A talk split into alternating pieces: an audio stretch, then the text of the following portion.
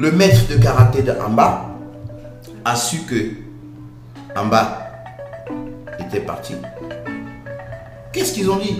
Que j'ai pris l'argent aux athlètes, je suis venu rentrer de, mon, euh, de courir partout pour faire l'arnaque. J'ai pris l'argent, euh, j'ai pris des millions aux gars pour les faire voyager, tout ça et tout ça. J'avais même pas pris. C'est-à-dire, je vais te dire, il faut que je le dise, tu vas publier ton podcast. C'est moi qui paye 35% du billet d'avion là-bas. C'est moi qui paye les frais d'ambassade. C'est moi qui paye les frais de visite médicale. Le mec n'avait absolument En bas, rien. il avait absolument rien du tout. Il rien. avait même pas un sou.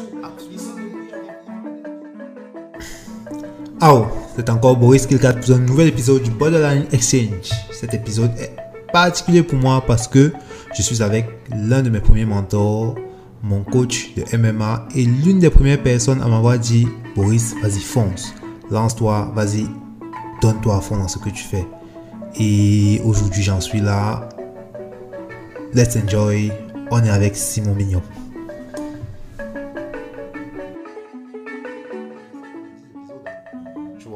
Que je n'ai pas encore commencé à publier. Parce que je me dis, j'essaie de publier C'est qui sont les plus, les plus frappants pour toi d'abord et aussi j'essaie de publier. Je, je me dis que j'ai peur de me retrouver en manque de contenu. Donc j'essaie de publier un chaque semaine. Oui. Mais si je me rends compte qu'à un moment que j'en mais ai quand trop, tu lances, tu peux pas manquer de contenu. Bon, c'est vrai Tu, aussi. vois, tu as des athlètes, tu as le aussi. tu vois, je vais revenir, Ouais. parler d'autres choses. Ouais, je euh, vois. Tu peux manquer de contenu. Ouais, c'est vrai aussi. C'est vrai aussi. Tu peux qu'elle peut même passer à, à trois publications la semaine, je te Tu jure. peux passer à trois publications au niveau, au niveau où je suis ici, comme je te dis là, j'ai près de. Avec toi, ça va peut-être faire 8 épisodes non publiés. Mhm. Non publiés qui sont déjà là. Il faut que tu publies? Tu ne peux pas manquer de contenu. Ouais. Tu peux pas manquer de contenu, tu peux pas manquer des personnes avec qui discuter par rapport à un postcard Ouais. sur un sujet bien défini. Ouais. C'est seulement dans ça, euh, l'exagération de publication qui font en sorte qu'on te suive. Ouais. Maintenant, si tu as des sujets qui sont vraiment importants, surtout dans le domaine du sport où les gens vont te suivre, on dit, ah, ok, tiens, il y a ça au Cameroun, il y a ça, il y a un gars qui fait le podcast, on suit. Par exemple, il y a le combat d'Adesanya qui arrive là, Ouais, avec, avec, euh, Romero. Romero. Il y a John Jones qui Oh. vient avec Reyes qui vient avec quelque chose, c'est ça qu'on va Ah. parler. Ah, et franchement, Amanda Nunez, on n'a même pas encore parlé de la victoire de Cyborg avec ce qu'il a Ah. dit. Tu vois, tu tu parce que le mec, le mec, tu vois, Adesanya par exemple, c'est le mec qui est. En fait, il me rend fier, tu vois. C'est- c'est- en fait, c'est- c'est di- Motherfucker. c'est différent, c'est différent de Francis par exemple. Je sais pas pourquoi. Francis, je ne ressens pas. Francis c'est trop calé. Moi, je l'ai Mais en rencontré, fait, c'est ça. donc. Ouais. Il n'est pas calé dans le fait que. Non, mais il a déjà. Il veut ranger sa vie. Il s'est dit qu'il n'a pas une grosse opportunité pour se faire assez d'argent Ouais. et que le temps est court. Ouais. Donc, s'il ne se fait pas focus en train de gagner cet argent-là rapidement, Ouais. il risque de passer à côté de quelque chose. Ouais. Et en voyant sa famille, comment, d'où est-ce qu'il est venu, Bien sûr, bien sûr. je ne peux pas le plaindre. hein. Il est, c'est normal qu'il, qu'il fasse ça, qu'il soit là, et puis bon, il se méfie un peu des gens. Mais c'est vrai, il a compris qu'il, il faut qu'il s'ouvre quand même. Oui, oui, oui. La vie lui a donné des opportunités. Son nom est à passer, c'est, il sera un god bientôt. Donc, Bien sûr, bien sûr, bien sûr. Bien sûr. Et franchement, ah, Francis Miocic 2, Non, ce Ça sera, autre chose. Ce sera autre chose. ça sera autre Bon, on chose. gagne d'abord euh, euh, la guerre de Rosentrieb, Ouais. Le plus loin. Non, non, non, celui-là, moi, je... en fait, c'est genre, bon, c'est pas genre, je ne calcule pas avec lui, tu vois un peu. Mais pour moi, c'est. pour moi, c'est- c'est. C'est. c'est- Ok. Bon, le podcast avait déjà commencé. Euh, c'est comme ça, hein. en fait, c'est genre, je suis avec mon mentor, je vous ai pas parlé de lui. Si, je vais parler de lui sur Twitter. C'est mon premier mentor.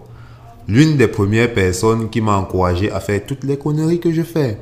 C'est genre, quand je décide d'arrêter l'école pour devenir combattant de MMA, tout le monde me dit non, toi aussi, non, toi aussi. C'est la première personne qui me dit ouais, mec, vas-y, fais ça. Mais après, le mec me dit euh, Boris, euh, la baston, non, je te vois plus à la place de Joe Rogan. Tu te rappelles, on était en Bombi. Bah ouais, bien sûr. Tu sais, quand on parle, on parle, il y a, des choses qui, qui reviennent comme ça. Et je dis, ok, non, non, non. le truc n'est pas trop fait pour toi. Tu peux commenter, tu peux faire des trucs. Ça, ça va venir dans ton monde. Tu te rappelles? Ouais, et le mec me dit, tu, je te vois plus à la place de Joe Rogan et tout. Franchement, j'étais derrière toi, tu vois, on rentrait dans l'entraînement et tout. Je dis, mais le mec, c'est mon frère. Moi, je veux être Anderson Silva. Comment est-ce qu'il me met à la place de Joe Rogan? Et en plus, Joe Rogan, c'était que le commentateur, tu vois. Mais avec le temps, là, 5 ans passés. Ça fait 5 ans. Ben non, c'est la sixième année. Hein. Ouais, ça fait 6 ans. Ouais, c'est la sixième année. Ça fait 6 ans. Mais tu vois ce que tu as fait en 6 ans, 5 ans, tu as moins combattu, mais tu as plus publié. Ouais. Tu as fait plein de trucs qui ont très MMA. Tu as lancé des athlètes, numériquement parlant, tu as fait des trucs. Bon, enfin, qui avait raison. C'est pas un coach. C'est toi. J'avais une vision, non? Bien sûr. Je vous laisse se présenter. C'est mon. Bref, il va vous dire. Ok, moi c'est Simon Billon, je suis un ancien combattant de, MMA, je fais du karaté, je suis préparateur physique, je pratiquais le grappling, le jiu-jitsu brésilien, la lutte à livrer, j'ai fait pas mal de trucs qui sont bad, mais euh, je me suis retrouvé toujours euh, dans la place. Aujourd'hui, je me suis place dans la place de euh, coach, préparateur mental, manager et voilà. Donc ça c'est mon truc maintenant parce que je suis passé de l'autre côté. Je ne combats plus à cause des blessures. euh, J'ai arrêté de faire des choses qui me pourrissent la vie. Ouais. Ouais, ouais, ouais. Bon, quand vous me voyez porter toutes ces casquettes-là, genre Boris Fessif, ça, ça, ça, ça, vous voyez que c'est à cause de mon entourage. Je sais pas si c'est bon ou c'est mauvais, mais c'est un peu ça. Parfois l'entourage ça influence, mais c'est pas trop trop influencé parce que quand on a la tête entre les épaules, on sait quand même que si je fréquente ces personnes parce qu'ils ont une bonne lisibilité de la vie, ils ont, ils ont quelque chose de positif qu'ils peuvent m'apporter. Généralement au départ on suit la meute. Ouais. On suit la meute, on est que, euh, j'aime souvent dire aux enfants euh, au club, vous êtes, vous- je veux pas que vous soyez des suiveurs toute la vie. Ouais. Je veux qu'à un moment donné, vous soyez des suiveurs, des ouvreurs de pistes et des leaders. Ouais. Donc en fait, c'est ça. Parce que c'était vraiment ça, tu vois. À notre rencontre, c'était c'était il y a 6 ans. À l'époque, je débarque à la salle. Je, je débarque, j'avais ma caméra en main. Ah ben, c'était ça, en fait. C'est genre, je débarque, j'avais ma caméra en main et tout. Je me dis, parce que moi, j'avais mon plan, tu vois. Mon plan, c'était genre, je savais qu'il y avait des gars, des bad motherfuckers, genre super forts et tout au Cameroun, tu vois. Et franchement, on a le niveau, côté arts martiaux et tout, tu vois. Il faut pas, il faut pas croire qu'on n'a pas de niveau. hein. On a, on on a a un niveau. super, super. On a un niveau, je peux même oser dire qu'on a un niveau UFC. Ouais, Parce qu'il y a des gars qui font des choses extraordinaires. Il y a de l'ADN ici. Ouais. Il y a tellement de choses. Moi, j'ai pas, j'ai vu pas mal de choses. J'ai voyagé, j'ai combattu, j'ai vu des trucs. Et quand je reviens au pays, et je dis, ah putain, pourquoi les autres, ils n'ont pas cette chance de prouver ce qu'on a? Ben, a- et c'était ça. Et moi, maintenant, ma vision, c'était quoi? C'était genre, ok, je voulais combattre, tu vois. Et moi, j'ai compris qu'il y avait un problème de visibilité. C'est pour ça que dès mon premier jour où j'arrive à la salle, j'ai ma caméra en main déjà, tu vois. Et Ah le plan, et c'est là où j'arrive avec le, tel projet Camel Fighter. Ouais, tu ouais, vois. ouais. Dès que je t'en parle, tu me dis, non, je vais te présenter au président de la ligue. Moi, tout petit et tout, je me dis, wow, président de la ligue, comment? Ah, c'était encore l'association. Ouais. Président de l'association, comment et tout et tout. Je me retrouve le petit garçon, parce que c'était ça, qui est Ouais. toujours assis au milieu des grands confs, des grandes réunions et tout et tout et tout et tout. Et c'est comme ça que ça a pris. Ah, tu te rappelles, le jour là, trois jours après, je t'ai venu chez moi, je t'ai dit, ok Boris, je, te fais, je vais faire de toi quelqu'un d'incontournable au niveau de la com de la ligue. Ouais. Tu n'y Ouais. croyais pas Je me retrouve euh, communicateur de la ligue sportive MMA. Un mec qui a un background de géologue et c'était ça en fait. Ben, écoute, dans la vie, il faut s'imposer. Ouais. Quand on a des idées, et puis quand on voit quelqu'un qui a des ondes qui, qui a des ondes assez positives, et qui cherche son, son équilibre quelque part, parce que géologue et tout ça, Ouais. ça ne collait pas avec toi, sincèrement. Absolument pas. C'est des choix de jeunesse qu'on fait. Ouais. Mais quand on vient dans le sport, ça ouvre beaucoup plus les yeux dans beaucoup de choses. Moi, je- moi aujourd'hui, je peux pas dire que je n'ai que fait du sport. Ouais. Ah, J'ai j'ai mon métier que je fais à l'école tranquille. Ouais. Euh, j'ai fait l'université, j'ai fait des trucs. Mais là, je me suis concentré à faire du sport. Parce que je me découvre dans le sport. Étant petit, je me dis, ok, ça c'est ma voie. Alors à l'époque, j'avais deux choix. hein. Mon père qui me dit, ok, voilà, euh, tu es trop maladif, il ne faut pas faire du sport et tout. Et à mon grand frère qui me dit, non, non, non, Ah, tu veux faire. euh, À l'époque, je te fais une confidence. hein. Mon grand frère ne m'amenait pas parce qu'il m'aimait trop. Et bien parce qu'il était grand, il avait, je crois, 17 ans ou 18, 20 ans, ouais, je crois. Ouais. Et moi, j'étais tout petit, 7 ans et tout ça. Le mec, parce qu'il avait une petite quelque part, Ouais. et il n'avait pas le droit de sortir n'importe comment, Donc il disait, euh, quand je la- je l'accompagne à l'école, et moi j'allais faire du sport et tout. Tu vois? Et ça, s'est enchaîné, hein, ça s'est enchaîné. Ouais. C'était, voilà, ça, voilà, je me retrouve un jour euh, championnat de karaté et tout. Ah, putain, Attends, et ça, c'est quelle année mais tu parles des choses de, de 1994 comme ça. Waouh Waouh 93, 94. Attends, ça veut dire que vous faites partie du. C'est peut-être la troisième génération du roster de, de, de, de l'équipe nationale de karaté. Bah ouais, ben ouais. Bah, ouais. c'est- seulement la troisième génération de l'équipe nationale Parce que je suis, à- je suis à- allé, euh, j'ai commencé à pratiquer, euh, j'ai fait, je suis l'une des rares personnes, on est six aujourd'hui, je peux citer les noms si tu veux. Ouais. Il y a Bodonsioma qui est président de la Ligue de, de- de karaté, Oui, oui, oui. il y a son petit frère Homologa, il y a euh, Efala qui est en France, il y a euh, Bambay, Ouais. Farrell qui a fait le tournoi à Wako, Ouais. il y a Nubisi et moi qui avions fait la première génération du karaté minime, Ah, ok. style compétition Ok. et tout ce que ça comportait. À l'époque, ah, je te dis Boris, à l'époque, il n'y avait pas de gants. Ouais, ça cognait super dur. et c'était- dur. Et c'était pas. Et les règles n'étaient pas encore. On n'avait pas encore vraiment tamisé les règles et tout. Voilà, tout à fait. C'était vraiment du. À l'époque, on appelait ça du scène au scène. hein. Ouais. Du scène au scène, c'est-à-dire euh, le plus vif, le plus euh, habile. Tu fais ta fête. Hein. Ouais. Donc, il y avait le chaos. Waouh, hein. j'imagine. Ouais, c'était- pas la notion du skin touch et tout Ouais, ça. parce que maintenant, c'est ça, c'est le skin touch. Si c'est que tu as touché le mec. Ah, il y a d'abord le gant qui est d'abord gros. Ouais. T'as un peu touché le mec, si la tête Oui. est un peu reculée. Non, on, te met chaud coco fais et tout. cette génération-là qui, qui a eu une, une éducation martiale à la dure. Ouais. J'ai commencé les, les compétitions. Et en fait, la plus belle des choses que euh, j'ai fait dans ça, c'est que je suis entré à l'équipe nationale senior de karaté avec mon maître.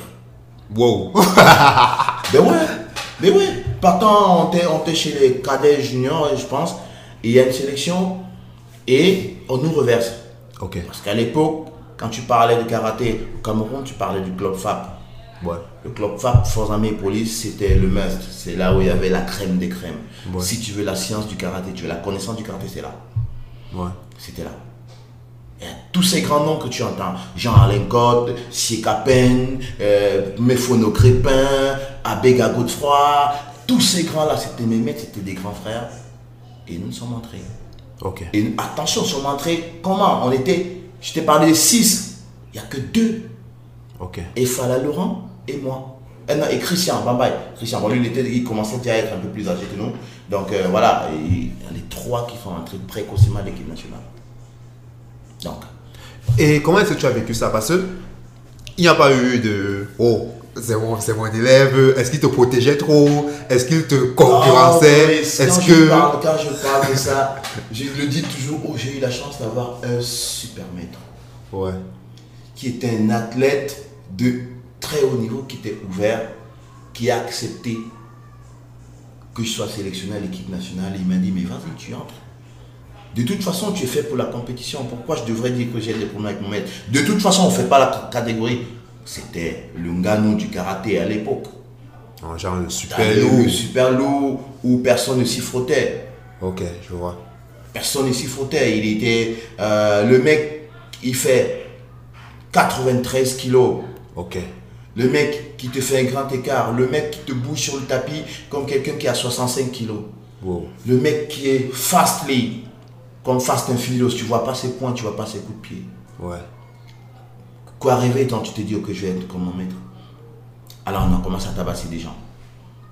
Dans le sens propre de la compétition, parce Ouais, que ouais, ouais, ouais. il y avait un règlement, une déontologie qui interdisait toujours, toi tu viens à l'aide des femmes. Si tu as fait quelque chose, c'est grave, tu es banni du club. Et je pense que c'était, euh, c'est le FAP, le FAP était l'un des premiers clubs à, à vraiment gérer, si on peut dire, bon, pas vraiment gérer, mais vraiment s'occuper à peu près un peu des. des- Ben des- oui, ben oui, moi j'ai eu mon premier kimono, mon sous-vêtement, mon packing de karatéka grâce au FAP. Ok. Je t'ai considéré comme un pro. Ouais, Et parce que c'était ça, c'était ça en fait. te parle d'une transition de 94, 95, 96. 97, je crois, j'avais 80, un truc comme ça. Je me retrouve où? En train de faire la Coupe du Cameroun avec mon maître et dans l'équipe entrante de mon maître. Wow. Où je suis le cinquième combattant. Wow.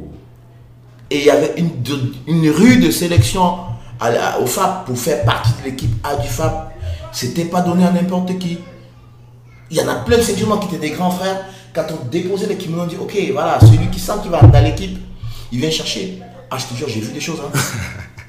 ah oui, ouais, j'ai vu des choses. Moi, j'ai vu des mecs qui étaient tonitruants euh, à l'entraînement, super sparring, qui avaient le cul collé contre le, non, le tatami, Wow. qui, qui n'avaient pas le courage de se lever pour aller chercher le kimono. hein. Eh bien, on voit un drink allait un petit, le pousset, tranquille. Il y avait, fallait aussi, on se regarde dans les yeux. Et puis, on va chercher les kimonos.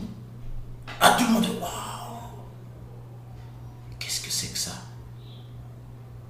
Et puis, le maître dit, parce qu'on avait le, mon maître, mon prof, ma- maître euh, Cotalin, il y avait le grand maître, Oui. qui était Coin que Francis, Ouais. c'était le must de must aujourd'hui. Ouais. Il n'y a pas deux grands maîtres comme lui, hein. avec l'humilité et tout ce que ça comprend le boudou. Hein. Ouais. Après, il y avait maître Adjabako Nurosé, qui dit Ah ben ils assument, ils assument, ils assument, qu'est-ce que vous attendez? Là, quand on a pris les kimonos, ah bon, Jean Alain, il avait déjà pris à Bega, euh, Nyamala et les autres, nous on a pris. Et on voit les autres qui étaient des ceintures noires des années très longtemps. On n'était même pas ceinture noire encore à cette époque. Ah, je te dis, on était ceinture bleue. Wow. Wow. Ouais, ouais. Wow, wow, wow. On était ceinture bleue. Donc euh, voilà, boum, on, prend le kimono. Eh ben, le monde. Après le colonel il vient, Eh, les biberons comme ça, qu'est-ce qu'il a Il dit? Non, non. Il dit non, non, je veux voir ça. Je veux voir ça parce que, voilà, on dit ok, on se portait les gants. On avait des mitaines qui étaient vraiment euh, euh, old school. tout ça, tout ça. Et puis on dit ok, on va, on va tester et tout ça. Et on se met là, tranquille. Hajime, Hajime. Alors je me porte. J'avais une spécialité à l'époque.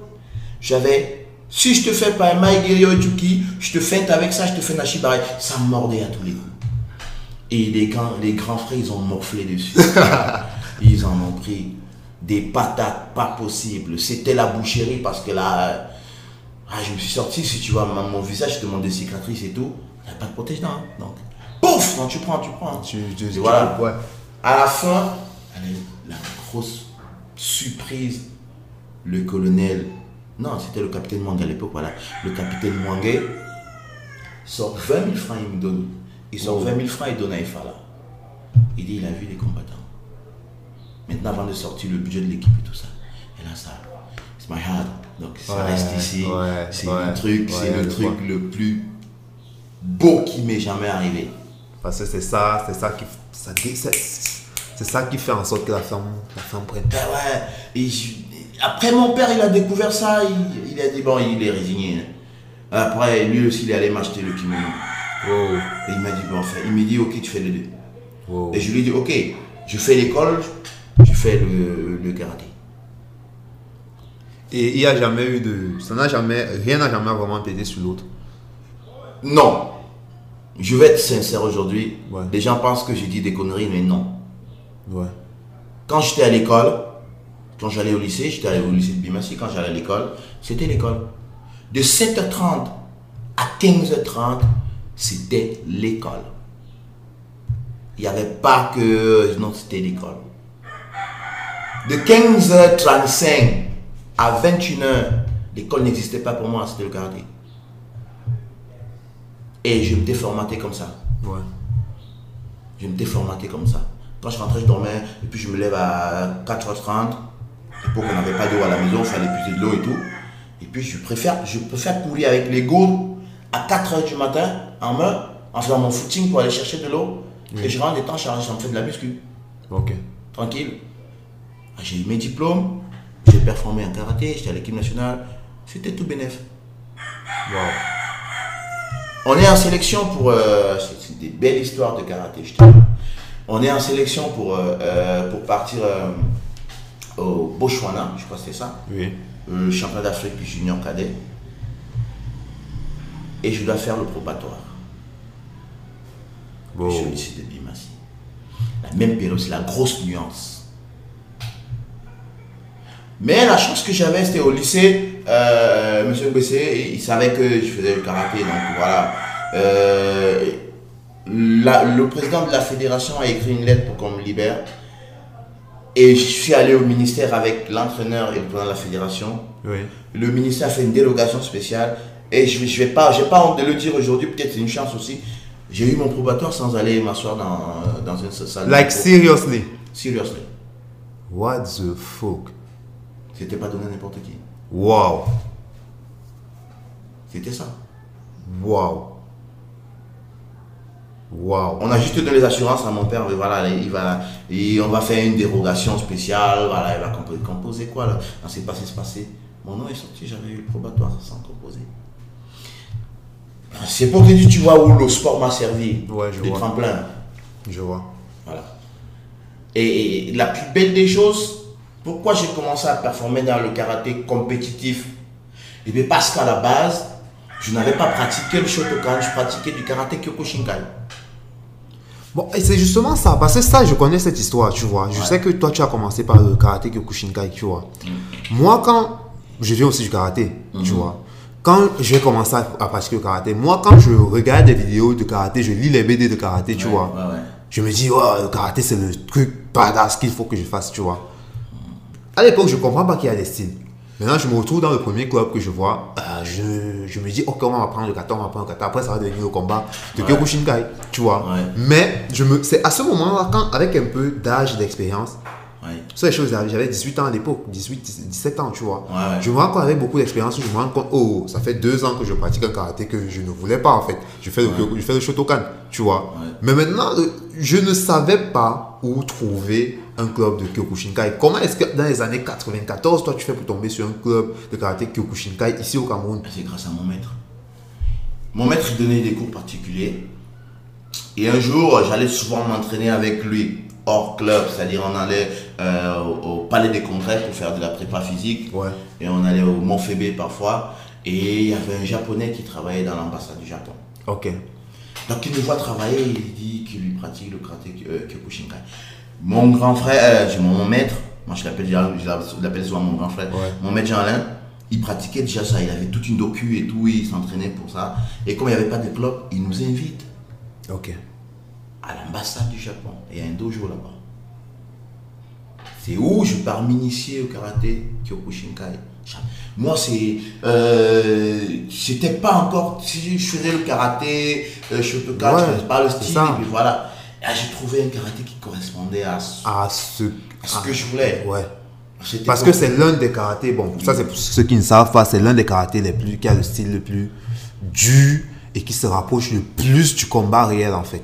C'est du combat réel. Jusqu'aujourd'hui, ils ont gardé leur configuration Ouais. de combat, c'est sanglant. C'est Ça frappe à tout bout. Ouais. C'est frappe- Ça frappe violemment. C'est juste que pour la compétition, ils ont, ils ont enlevé euh, les frappes au visage. C'est juste ça. Ils Ouais. ont juste enlevé les frappes Frappes au visage, mais on frappe, euh, les points sont nus, points les points et sont nus, jambes, tête et tout. ouais. Ça nécessite un entraînement énorme, de la méditation pour accepter de prendre la douleur, parce Ouais. que c'est ce que ça apporte aussi. Il y a une énormément. grosse partie casse en fait. Oui, le Tameshiwari. Ouais. Le Tameshiwari, c'est c'est vraiment de la casse. Si vous regardez énormément des films, Dolph Lundgren, Ouais. Dolph Lundgren qui, est un- qui a fait du Rocky avec Stallone et tout, c'est un super grand maître de karaté Kyokushin. Qui a été même l'élève de Matsutachi Oyama, qui est le créateur du karaté Kyokushinkai. Waouh! Waouh! Ben ouais. Il a travaillé avec le mec, Ben oui, bien sûr, c'est lui. avec le GOAT. Tu vois? Et, et- et c'est ça en fait. Je suis passé par des grandes écoles. C'est ma chance. C'est c'est mon étoile et j'ai compris que c'était mon truc en moi. Ouais. C'était la voix. C'est la. c'est- c'est- je sais pas. Quelqu'un a dit c'est divin. Oui, c'est vraiment divin parce que ça me guidait. Ça m'envoyait toujours. Oui. rencontrer des gens extraordinaires, des personnes extraordinaires avec qui je m'entraînais, avec qui je m'entendais, avec qui on se fondait. Et c'est vrai. Parce que euh, lorsque tu dis ça, tu parles de rencontre.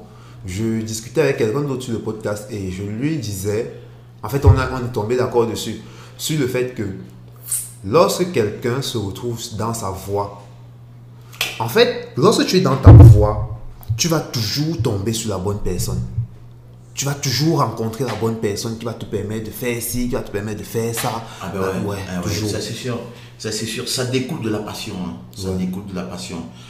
Parce qu'il y a, il y, a, il y, a des- il y a un truc magnifique dans euh, les arts martiaux, généralement, le regard et la flamme. Je te regarde, je vois la flamme qui est en toi. On ressent ça parce que euh, euh, l'approche du danger quand, tu étudies la version budo ou la version sportive, qui a la notion du risque la notion de risque ne te fait ne pas trop avoir confiance aux gens. Et quand tu regardes quelqu'un, tu sais qu'il a de la flamme, tu sais, tu ressens des choses comme ça. on me dira aujourd'hui, il faut trop d'espérance, c'est vrai, mais moi je sentais ça. Donc du coup, tu, tu, c'est la voix, c'est le boudo, c'est la voix, le dos là qui te fait croiser des gens extraordinaires dans ta vie. Ouais. Et, la plus belle des choses, c'est le discours qu'il te tient. La manière dont il te parle. Il a le courage de venir te chercher chez toi et te dire on s'en va. Il ne te fait pas le reproche quand tu es en doute. Mais bien au contraire, il supporte ton doute en t'emmenant à la raison progressivement. C'est le genre de mec qui te dira pas, euh, c'est pas, fait, pas fait pour toi, ok, si tu n'as pas envie de venir aujourd'hui, ok, repose-toi quand même. Il te dira pas pourquoi tu veux démissionner, c'est les mauvaises paroles. Oui. C'est bon pas. C'est une mauvaise parole. C'est pas bon. Et c'est un peu, c'est un peu euh, ce que, ce que le côté Massal a un peu perdu, hein, dans notre génération surtout. Dans notre génération. Il y a trop de maîtres de Euh, surtout en karaté. Surtout en karaté. Ouais. Surtout en karaté. Ouais. Parce que, euh, tu vois, Boris, les gens n'ont pas suivi ce cursus d'apprentissage. Parce que apprendre le karaté, étudier le karaté, si tu restes sur la version sportive, tu n'auras rien vu. Ouais. Tu seras un athlète qui aura une, une vie sportive amoindrie. Et après ça, dès que la compétition finit, qu'est-ce qui te reste? Nothing. Les, le dojo-kun, le ninja-kun, tout ce qu'on en fait, qu'on t'explique et tout, qui est un rappel philosophique au quotidien de la vie même, de l'appréhension de la vie, de comment est-ce que tu dois être, de l'appréhension, la compréhension de ton environnement. C'est ça en fait les arts martiaux. Et quand tu as la chance de trouver un guide ou un bon maître qui te fait comprendre ça, qui te fait même comprendre qu'en fait la compétition, c'est pas une fin en soi. C'est juste une version de l'énergie que tu vas exprimer. Mais en fait, à la fin, qu'est-ce qui te reste? Qu'est-ce qui te reste? Tu vas te blesser demain, tu vas arrêter parce que les muscles ne suivent plus. Bien sûr. Tu n'as plus cette, cette frêle musculaire ou cette frêle énergétique que les jeunes ont aujourd'hui. Mais à la fin, tu t'arrêtes et tu dis quoi?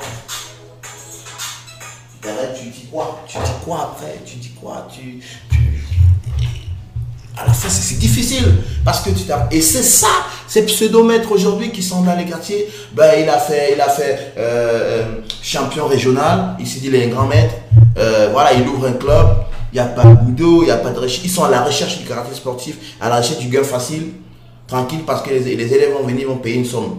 je dirais même minable. Hein. Comme ça, il va cotiser, il va faire des trucs. Après, il va dire, il est le grand maître, il est ceci, il est cela. Foutaise. Foutaise. C'est n'importe quoi. Ils sont rares, ceux qui ont suivi la voie martiale. Comment ils sont rares. Ils ont un truc, je ne les reproche pas. C'est la conjoncture aussi. Bien sûr. Et, euh, je suis X-Dan. Ouais. X-Dan, non. Ah, moi, j'ai connu des gens qui, moi, la qui, étaient ceinture blanche quand j'étais déjà ceinture noire, qui sont plus gradés que moi en karaté aujourd'hui. Hein. Ouais. Ah, je t'ai dit, et puis quand je me place, ils se fondent dans la nature pour aller se placer derrière. Non, mais attends, viens. Tu vois, donc. C'est le théorème des cinq roues. Le théorème des cinq roues. Tu as lu oh, ça? Ouais. J'ai lu. C'est là où le gars dit It's not about the goal, it's about the journey. Ce n'est pas l'objectif, c'est le voyage. C'est, en fait, c'est le résumé du livre et tu comprends. Bon, Miyamoto Musashi, c'est le bad motherfucker qui apparaît. Donc, c'est le plus grand samouraï de tous les temps. Le seul qui se battait avec deux sabres d'abord, tu vois. C'est, et son livre, son recueil, c'est, c'est un condensé de, de, de la philosophie martiale poussée au plus haut niveau, en fait. Ah ouais, ouais, ouais. Poussée au plus haut niveau. Et pour revenir à ces euh, maîtres de bullshit aussi, on peut dire ça comme ça. Ce que moi, tel que moi j'ai vécu la chose, tu vois. Mm. Il y a eu, il y a aussi des maîtres même. Tu vois, celui-là, il a reçu, il est passé par ça. Genre, il a reçu cette philosophie martiale-là. Tu vois.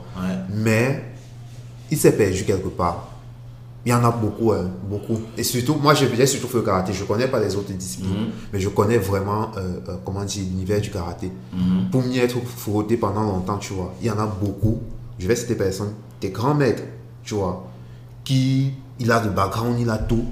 Mais à un moment, tu as l'impression qu'il s'est perdu. Pourquoi? Parce que l'argent. C'est la porte du gain. C'est-à-dire quoi? Euh, La plupart qui se perdent, c'est du fric. Ouais. Une fois qu'il se rend compte que tiens, je, je peux avoir du fric, il n'est plus là. hein. Il est là pour gagner du fric. Et même l'enseignement qu'il donne est totalement dérouté de la réalité. Ouais. Tu vois, c'est le genre de mec qui va te miroiter aux enfants. Tu fais le grand écart, tu fais Uramawashi, tu sautes, tu fais Tobi ou Shirogiri. Et t'es, ah, des karatéka et tout ça. Mais t'as pas de fond. Il n'y a pas de fond. Eux, ils se perdent dans ça. Il y a ceux qui ont fait une pause, ont suivi l'apport du gain, qui sont revenus plus tard. Oui. Il y a cette catégorie de personnes, et elles oui, sont aussi rares ces personnes. Ouais. Tu vois Donc, c'est la, ici, généralement, c'est la conjoncture. On est, on est dans le contexte- total. contexte, ouais. Le contexte ne nous permet pas de suivre vraiment cette, cette voie de vidéo toute la vie. Bon, moi, j'ai la chance de faire ça. Ouais. Moi, même si aujourd'hui je suis euh, dans les MMA, mais je tire ma puissance, je tire ma source, je tire mon énergie du karaté que j'ai pratiqué. Oui. Je l'ai retransposé, je l'ai retransformé quand j'ai découvert MMA. Oui. Et je suis quelqu'un d'assez ouvert. À un moment donné, quand j'ai commencé à, à me convaincre que, en fait, le karaté tel qu'il était pratiqué ne me suffisait pas, j'avais quelque chose qui me manquait. Je ne pouvais pas pratiquer à l'excès mon karaté Kyokushinkai dans une compétition de karaté. Déjà que j'ai commencé à faire des compétitions étant disqualifié à tous les coups. Oui. Parce que j'avais toujours le Shigeki. Et je vois un peu. Le Shigeki, c'était ce qu'on appelle le coup de poing extrême, le coup le plus extrême. Ouais, je vois. Donc, ça ne répondait pas trop à la philosophie. de la Parce qu'il y, avait ce, il y avait ce, euh, ce, euh, il y a ce truc dans le karaté Shotokan, de la compétition karaté Shotokan qui fait en sorte que euh, lorsque tu t'engages, d'abord déjà d'abord la frappe lourde, on va te sanctionner. Voilà. Ouais, on va te sanctionner. Et maintenant, lorsque tu t'engages, ça c'est ce que j'ai ressenti à peu près la même chose. Et c'est à un moment j'ai arrêté de faire ça. Pourquoi? Parce que lorsque tu t'engages sur une frappe, parfois le mec t'a touché, tu vois. Sur le coup, tu sens que tu peux contrer ou alors tu peux tu peux tu peux enchaîner dessus et gagner ton combat, tu vois. Si ça avait été dans une autre configuration. Mais parce qu'il t'a touché, on fait maté, on arrête. Le fait de le fait d'arrêter le combat et Il y a toujours ce sentiment du non accompli. Ah, oui. Il y a toujours ce sentiment du non accompli. Oui. Il y a toujours ça, il y a toujours ça. Moi, je me rappelle, à une compétition euh, régionale, enfin, c'était à l'époque on appelait ça provinciale, une compétition provinciale, je croise un gars qu'on appelait, euh, c'est même devenu un de mes meilleurs amis, Ngonga. Il est en Autriche aujourd'hui. Ngonga, il se gueule, hein, oh, je vais taper et tout ça. Moi, je dis à Ngonga, ouais, écoute, tu vas pas faire longtemps. hein. Tu vas pas faire longtemps. Ça, tu feras même pas de carrière parce que tu es. Puis non, non. Ah, il va sur la table, je sais pas ce qu'il fait, il négocie un, com- un combat contre moi. Donc, on, le, on, on- on me surclasse dans sa catégorie de sucre avec lui. Quelle aubaine. Mais quelle bêtise pour lui. Quelle bêtise. Et puis on commence. Il enchaîne, il me marque euh, son appelle Gyakutsuki. Puis en fait, je le bloque même. Et puis je me tourne, je regarde mon maître et, et il me dit, ben j'ai toujours ce sentiment que non, en fait, on ne me laisse pas T'exprimer en fait. m'exprimer sortir mes armes en fait. Et, et là, c'est parti d'un coup. J'ai sorti, euh, je sais pas si je peux encore sortir ce coup. C'était en totale décontraction. Il a survolé le tatami, il est tombé. Il s'est évanoui. Et ça m'a coûté euh, trois mois de suspension. Disqualification. Et c'est ça. Et tu vois, et à partir de ce jour, j'ai compris que euh, je ne pouvais pas m'exprimer le plus longtemps possible dans cette configuration. Oui. Il fallait que je cherche, je cherche des alternatives. Oui. Et quelle alternative il me fallait? Il me fallait quelque chose d'assez complet. Et un beau jour, je vais, euh, je marche, je trouve un VCD. Non, c'est pas. euh, on appelait ça à l'époque les cassettes vidéo. Une cassette vidéo. Une cassette vidéo du Pride. C'était pas le Pride à l'époque, c'était le Shoto. Le Shoto, il était plus violent que le Pride. Ouais. Et puis papa, il avait le magnétoscope. Et voilà, donc euh, je prends ça. euh, je. Ah, putain, qu'est-ce que je vois? Je vois des mecs en caleçon qui se battent. Ah, je pense que le il n'avait pas de gants. Il n'y avait pas de gants. Il n'y avait pas de gants. On était dans un ring. Et. Donc une version japonaise de l'UFC Ouais. aujourd'hui, mais beaucoup plus badass. Tu vois? Ouais. Et là, je reste scotché et j'ai les mêmes watts, c'est-à-dire j'en tremble d'envie, je reste comme ça. Et, et voilà, j'ai- des, des- des frissons, j'ai des choses qui, qui sortent. Et, et j'ai regardé, regardé, regardé, encore regardé. Et puis j'ai compris, ah ça, je sais pas lutter. Je sais me battre debout, mais je sais pas lutter. Ouais. J'ai cherché un club de lutte. Tu vois, là, je commence déjà à me désintéresser totalement du karaté. Mais je dois faire honneur à mon maître, il faut que je sois à l'entraînement. Entraînement. Dès qu'il y avait une petite partie de, de temps le week-end, les jours où il n'y avait pas d'entraînement au club, j'étais en, en train de faire la lutte. J'ai lutté. J'ai sauvagement lutté, même qu'on m'a demandé de faire les tournois. Ça ne m'intéressait pas, la lutte, c'était pas complet. Moi, je vais donner des coups. Ouais. Je suis allé au Temple Noir, je suis allé faire du kickboxing. J'ai découvert le Muay j'ai commencé à faire le Muay. Ça, c'est avant même que les gens ne pensent qu'il devait avoir une histoire de MMA. Non? Attends, et là, nous sommes année On part déjà dans euh, les années 99, 2000, 2001. Wow. Wow. Parce qu'en en fait, ces gens, à cette époque-là, l'UFC existe déjà. Parce que l'UFC c'était 90. Non, l'UFC c'était euh, c'était euh, c'était 90, oui, ça existe déjà. Ça existe déjà. Mais nous, on. on- gars, comme mon, comme mon oncle avait dit, Bina Pas fan. même pas l'histoire de net, c'était un 1G. Que, que Bina fan. Donc Voilà. on était en brousse, tu vois. Mhm. Donc on pouvait même pas savoir. Et. Ah, c'est puissant. Tout à fait. Tu vois? Donc voilà, voilà comment ça, ça, ça- ça revient. Alors, de moi, je dis à mon maître, euh, euh, je vais faire de la lutte. Après la lutte, je vais faire le kickboxing. Après le kickboxing, j'ai fait de la boxe. Après de la boxe, je repars lutter. Après lutter, au club, il y avait le, taekwondo. J'allais faire du taekwondo. Personne ne savait pourquoi. Et moi, mes économies, ça passait là-dessus. Il me rappelle une fois, j'ai dit à mon maître, je me sens pas bien. Pourquoi? Parce que je voulais pas faire la compétition ce jour de karaté. J'étais entré dans une dimension où je ne voulais plus. Ouais. It's crazy, but. I really can relate. En fait, c'est à peu près exactement comme ça que j'ai vécu la chose moi aussi de mon côté. Ouais. That is bad things. Ça, you, this is very, very bad. Tu as le doute en toi. Tu as, tu dois peser le. En fait, et ces gens, tu ressens cette faim-là. Ouais. Ça, ce sont, ça- moi, j'ai j'ai vécu ça, c'était au niveau 2 déjà. Au niveau 2, j'avais un sac à main, c'était un sac de la matière, tu vois. C'était genre un, un- un gros sac à main bizarre. Ah ouais. Donc quand tu voyais, c'était comme une sorte de petite malle, tu vois. Hein?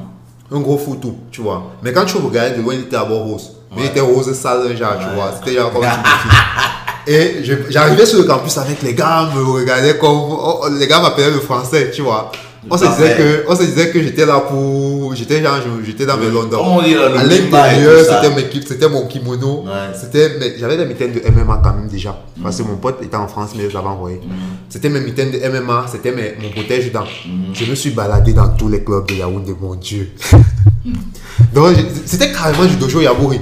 Donc, c'était genre, dès que j'entends quelque part, je guette je je m'aligne.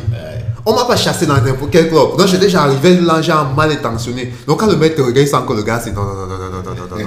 On m'a chassé partout. Je suis parti tant que moi. J'ai commencé à faire la lutte ici à, à l'INGS. fait la lutte aussi à, à, au Il y avait un petit club là derrière. Donc c'est à peu près aussi comme ça que j'ai vécu ça. Ouais, mais moi j'avais, moi j'avais déjà une j'avais quelque chose que je devais suivre. Non, moi j'étais totalement perdu. Oui, moi j'avais cette étincelle qui me disait, attends, tu vois, c'est pas ce, c'est en fait. Et euh, j'ai dit à, à- à mon maître un jour, écoute maître, euh, on ne s'est vraiment pas entraîné, hein. Parce que moi, je, l'entraînement, oui, c'est bien et tout. Il m'a dit, on va s'entraîner. Moi, je suis toujours, je vais jamais oublier ce, ce mec. Jean Alain Il me dit, on s'entraîne. Je te dis, je vais te poser une question. Tu t'es déjà entraîné, tu es entré en transe? Non. C'est quelque chose qui peut arriver à un gros sportif peut-être deux fois dans sa vie. Et on s'est entraîné en système Shotokan, euh, Kyokushin. On est, on a commencé à s'entraîner. Normal, la lactique ça monte et tout. Je te jure, on a traversé ça. On est parti, on est parti, on est parti. C'est comme si il y avait un boulevard de- de- de- de- d'images toutes blanches, comme de- des flocons de neige et tout, qui entrent en moi et tout. Mais voilà, donc j'étais. Et là, c'est quoi? C'est le kata C'est le, c'est le combat? C'est le kion. Wow. C'est le kion. Seulement le kion. Like, really Je te jure, c'est le kion. Gidan Baral, Gyakuchuki, Maigiri, Oichuki. J'ai jamais oublié l'enchaînement. On a fait 4 heures, 16 minutes. On savait même pas qu'il y avait des gens autour de nous. J'étais pas fatigué du tout. J'étais. Je, je peux pas dire. J'étais en forme, j'étais tout frais, j'étais tout.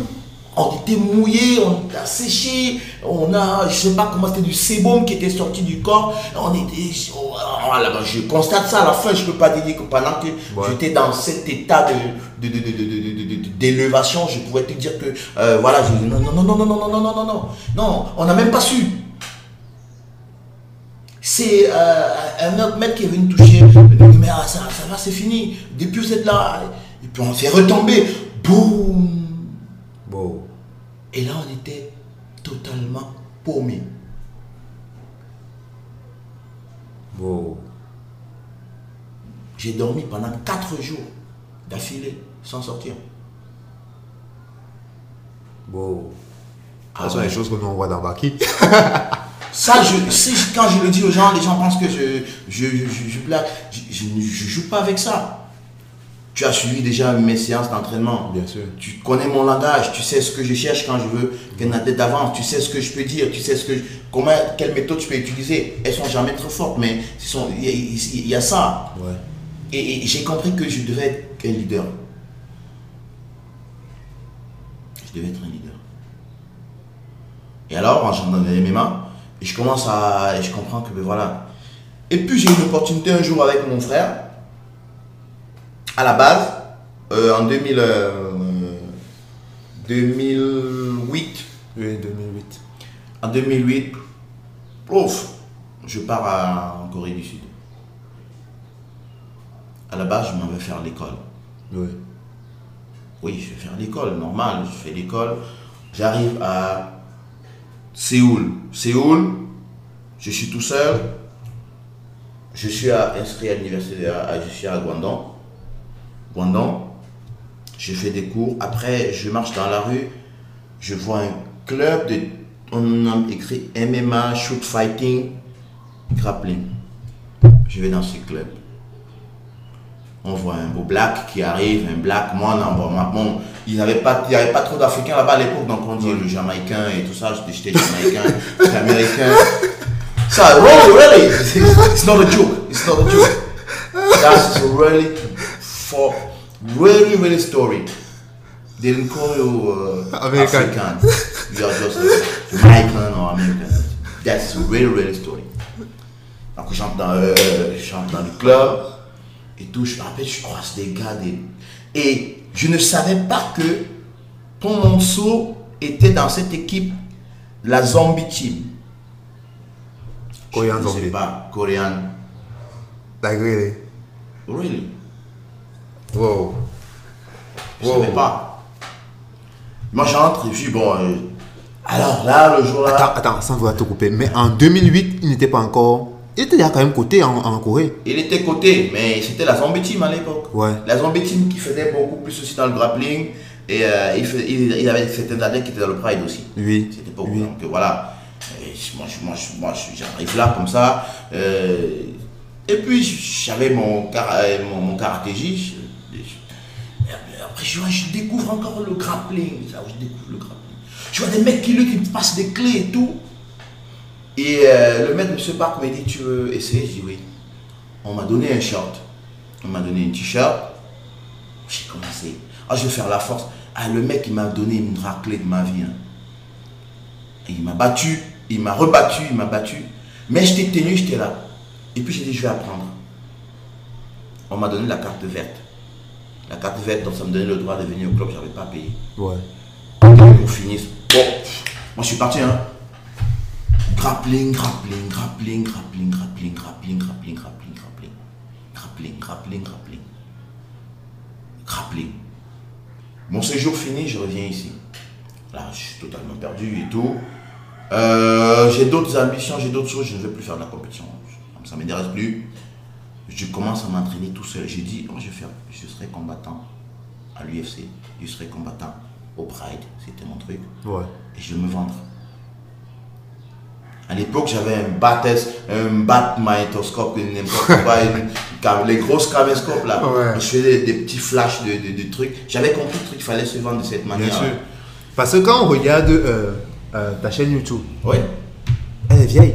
Elle est vieille. Tu postes des vidéos vieille. depuis, c'est quoi, 2000 2013, 2012 Je pose les vidéos depuis 2011. Ouais. Et Je vois ça. Je vois ça. Quand on regarde, oui. Oui. Et genre, en fait, ce que je veux comprendre, quel est le, le processus mental Moi, j'aime j'aime ma, ma version à moi, comme Ah tu dis toujours, tu vois, comment ça, ça a traversé dans ma tête. Mais comment est-ce que toi, tu, tu ressens ça, en fait?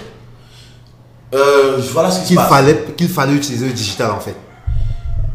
Parce que quand tu restes, tu, tu, tu vois des, des- des choses. Moi, en, en Corée du Sud, ils avaient l'internet chez eux. C'est bah, c'est comme je bois de l'eau là. Tu Ouais. vois, donc ça coule, c'est tout ça. Ouais. Et j'avais des amis qui étaient des super informaticiens, qui étaient des pirates. Ouais. Et ils pirataient plein plein de choses et tout, voilà. Donc les, les gars me font voir le Pride en, en direct. Et dans ça, je vois comment on fait, euh, aujourd'hui on appelle ça le, le countdown à l'UFC. Oui. Comment on va filmer les, les- les- eux-mêmes les athlètes, ils se filment, ils envoient leurs entraînements sur YouTube. Sur, il y avait, euh, à l'époque, il y avait Metacafé. Oui. Donc il y avait dessus, et je me dis, mais nous, on s'entraîne dans les chambres et puis on peut même pas montrer ce qu'on fait. Parce qu'on nous a toujours dit que l'entraînement c'est secret. Mais non, en fait, tu peux montrer un entraînement athlétique. Mais la stratégie, tu la verras jamais euh, euh, au, public parce que c'est quelque chose d'assez euh, privé. Ouais. Alors je me dis, dans le digital, ça a sa place. Peu importe les moyens dont on a, il faut se faire voir. Il faut avoir un nom.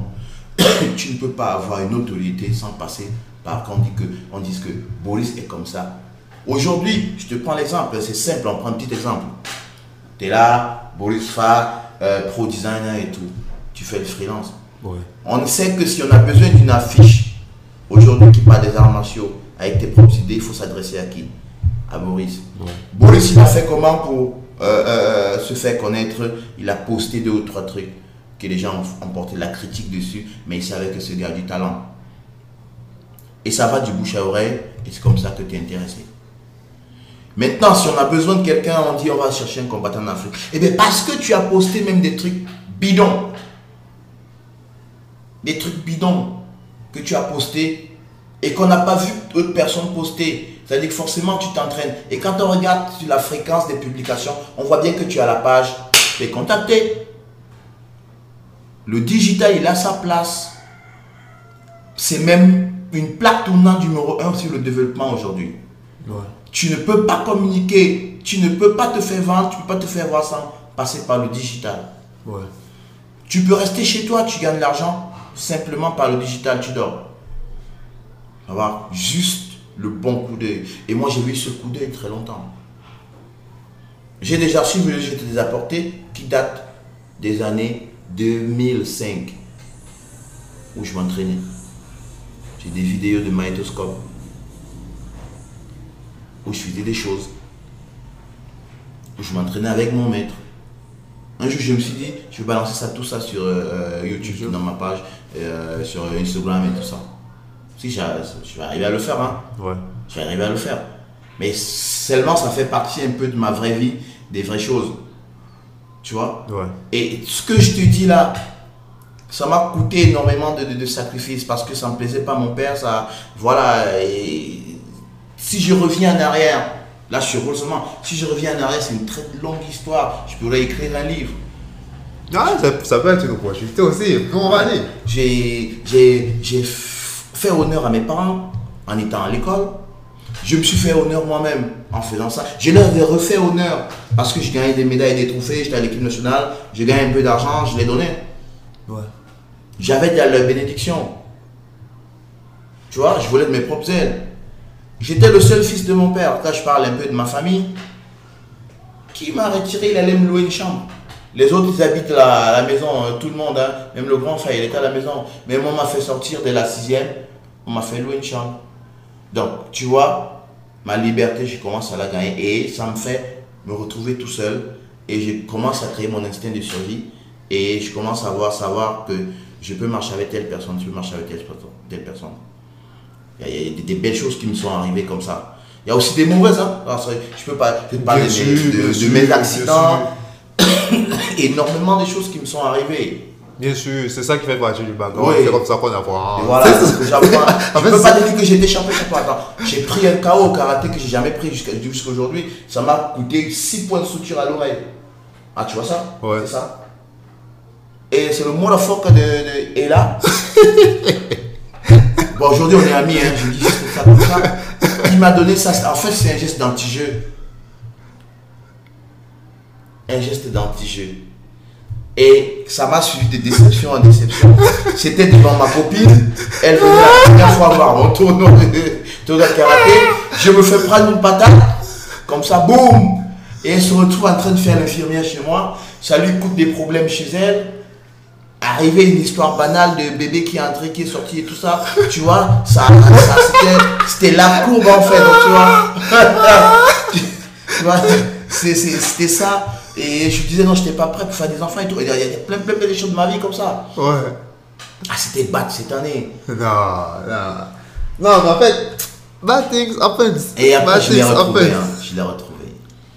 J'ai redemandé le combat et je lui ai fait sa fête. Bon, en fait, c'est ça. En fait, c'est ce qui est beau. En fait, c'est ce qui est beau dans la vie. Bad things happen. Et, Ah et on apprend, on apprend. Mais on c'est des choses, alors il y a il y a plein, plein de, des anecdotes, j'en ai, plein, j'en ai plein, j'en ai plein, et tout.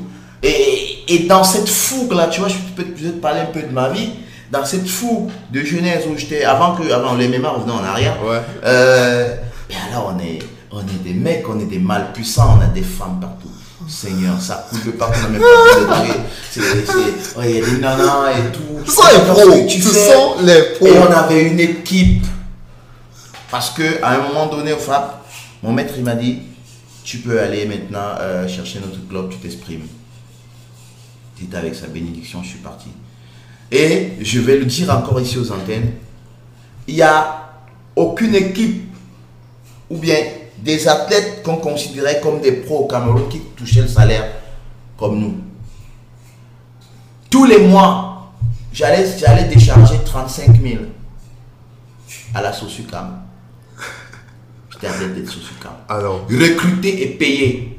oui, monsieur. Sortant du FAP, il y avait Efala Laurent, Simon Bignon. Venez compléter l'effectif où il y avait déjà le grand Numbisi, Ouais. le grand frère de l'autre. Oui, oui. Il y avait déjà Apouane Farel aujourd'hui, nous on l'appelait à l'époque Bambay. Ouais. Il y avait Mukuri Toto. Je connais pas ce mec. Mais, Mais le grand frère là, il a tellement d'histoires. Il a tellement d'histoires. Priso Gédéon était déjà sorti parce qu'il était parti en Afrique du Sud. Tu vois, en complément d'effectif, c'était la Dream Team la plus rêvée. Tu étais un maître de club, tu avais cette équipe, tu pouvais aller dormir et tu avais successivement toutes les médailles. Tu n'avais même pas besoin de venir. Alors, on arrive à Sosucam, on, est considéré comme des pros. Ouais. Entre autres, j'ai un job, euh, je vais à l'école, j'ai un job de, par- de- parce que j'ai fait les formations de moniteur de gym, j'ai un job de moniteur de gym, je suis payé à Sosucam à 35 000 le mois. Je prends euh, moniteur de gym à l'époque au club olympique, je suis payé à 45 000. Non, tu as un tété. Bah, j'étais- le reste de mon équipe, j'habitais avec et, et, Fala Laurent à la maison, donc on, on, on était bas, on Ah, était, non, bien sûr. oui, à l'époque, à, nos âges, vous ne pouvez pas, financièrement, on tenait. Tu vois, ça m'a permis de, de, de voyager, partir, j'avais énormément d'économies. Mon argent, je ne l'utilisais pas parce que mon père m'en donnait. Donc voilà, et ça, je gagnais ma vie tranquille. Je peux dire que je gagnais ma vie, j'étais encore à l'école, j'étais encore sous l'autorité des parents. Donc voilà, voilà un peu ça. Et euh, ça coulait, on était des rois, on payait pas des boîtes de nuit, il y avait des endroits où on avait des, des, des, des, des- des- des- on appelle ça quoi Des royalties qui nous venaient. On ne savait même pas que ça venait en fait. Donc le mec, le simple fait qu'il nous invite dans sa boîte de nuit, c'était de la sécurité pour lui. Donc on, a, on même droit au whisky et au champagne. hein. Donc j'ai vécu de très très belles années, après j'en ai eu marre. J'en ai eu marre, c'est d'où je pars au MMA. Et MMA, je découvre en Corée du Sud, je reviens étant blessé et en 2011 je repars. Ouais. En 2011 je repars. Parce que je pense que, attends, 2011, ma première rencontre avec toi, c'est en 2010.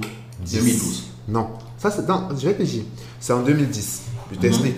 Je sais, à l'époque là déjà, gars, je vois Anderson Silva, le, le- le fameux Spider Kick Mhm. sur Victor Belfort, tu vois. Ouais. Et il y avait le fameux Spider Kick, il y avait sa victoire contre Chael Sonnen 2. Ça, Oui. c'est ce qui m'a vraiment Ça c'est Chaël Sonnet, oui. Oui. Donc, ces gens, à ce moment, je me mets à parcourir, Mm. les, je me mets à parcourir les clubs partout. Et Mbassi, mon pote Mbassi là, Oui, il me dit il est à que Dubaï aujourd'hui. on fait le MMA en Konongo. Ouais. Il m'explique, j'arrive. Quand je débarque, je te trouve, tu es avec euh, euh, le grand frère, c'est celui qui, qui, qui a Non, pas Francis Esaka. Celui qui est sorti les noms là, le, le- le vice-président de Euh, Marcel. avec Marcel.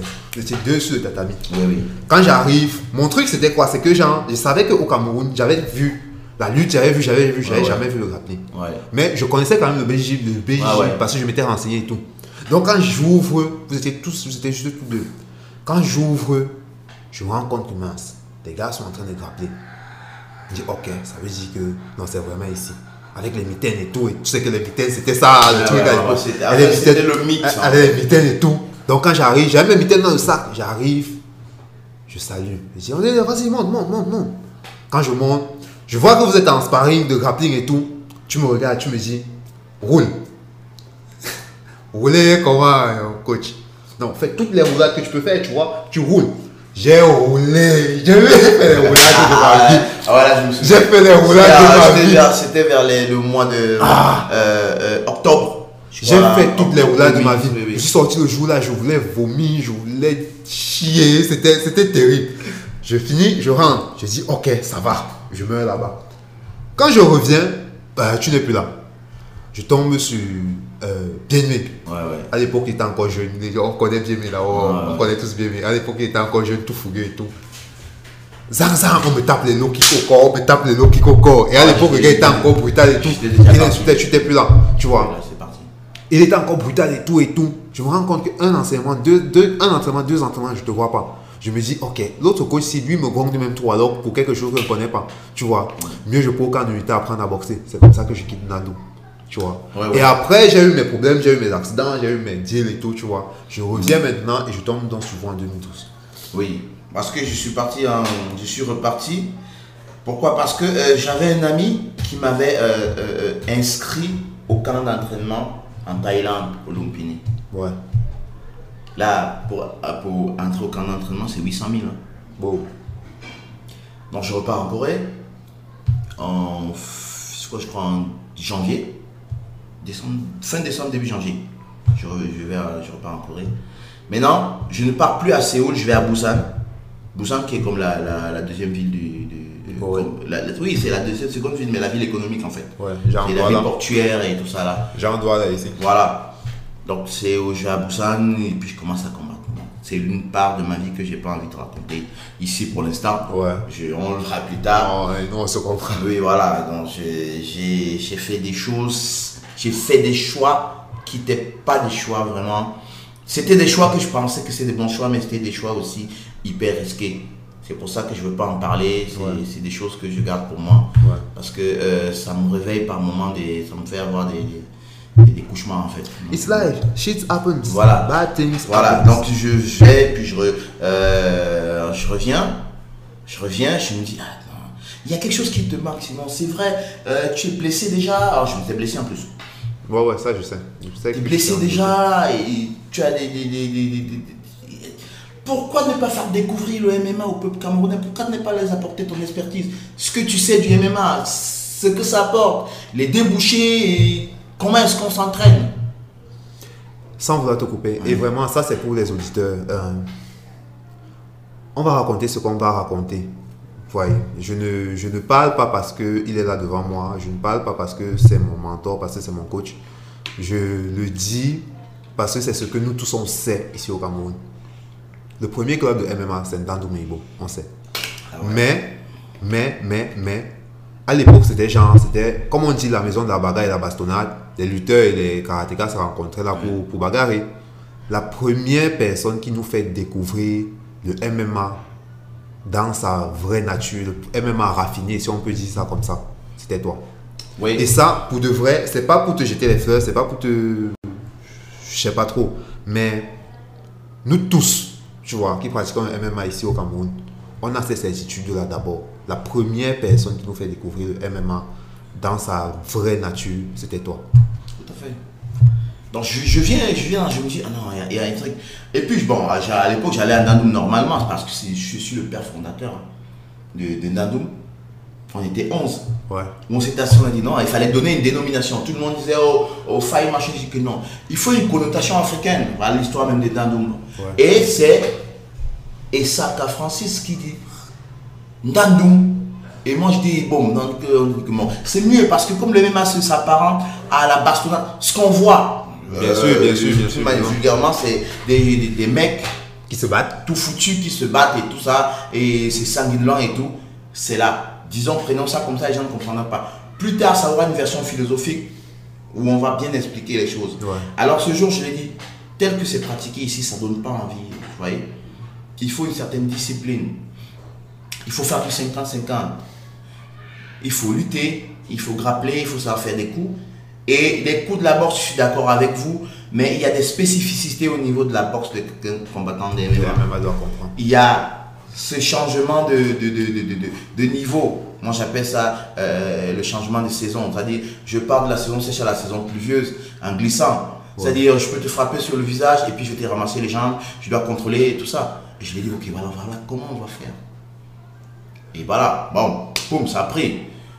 Et il y avait du monde qui venait. Wow. Et dit, eh oui, tout le monde, on va voir le MMA. euh, et, et puis quand ils viennent, c'est de l'éducatif que je fais. Je dis, en fait, c'est pas ça. Aujourd'hui, on va boxer. Demain, on va lutter. Le lendemain, on va, on, on va faire de la prépa physique. Après, le vendredi, je vais vous montrer comment on fait le mélange de ça. Le, le- le- la semaine qui suit, il y a ce qu'on appelle le clinch. La notion du clinch, c'est quoi? Comment se débarrasser de quelqu'un qui se trouve sur vous au sol et qui donne l'impression qu'il a gagné. Ça a commencé. non on ils ont commencé à prendre l'éducatif. Et voilà, c'est parti de bouche à oreille. Si tu veux faire le MMA, c'est Nandoum. Tu veux faire ça, c'est Non, c'était ça. C'était ça. ça. Et il n'y avait plus de place. Ah, non, et à l'époque là, je sais pas, bon, j'espère que ça va vraiment revenir jusqu'à ce niveau-là, mais Dandoum n'a pas eu autant d'athlètes de ce niveau-là qu'à À cette époque-là. À cette époque-là. Bon, j'espère que ça va, ils vont remonter jusqu'à ce niveau. Je leur souhaite que ça, ce qu'on souhaite, ça, mais ça arrive. Peut-être aussi que je vais aussi euh, euh, m'investir encore d'une manière indirecte. Ouais. Pour que au moins le simple fait qu'on ait l'histoire retienne que Ndandum a été le précurseur du MMA, Du version officielle Oui. au Cameroun avec tout ce que ça comporte et que son nom ne meure pas. Oui, il faut ça. Je me donne un devoir de personne, de mémoire, de Il faut ça. fondateur de, de, de, de faire en sorte qu'il y ait du monde. Parce que c'était beau. Et quand tu vois tous ces combattants qui sont à l'extérieur, Mm. Bon, quand je dis combattants, je les appelle les combattants pure souche camerounais, Ouais, ouais. tu vois. Ceux qui ont commencé le MMA au Cameroun et qui sont allés à l'extérieur et combattent actuellement, qu'on connaît, Ouais.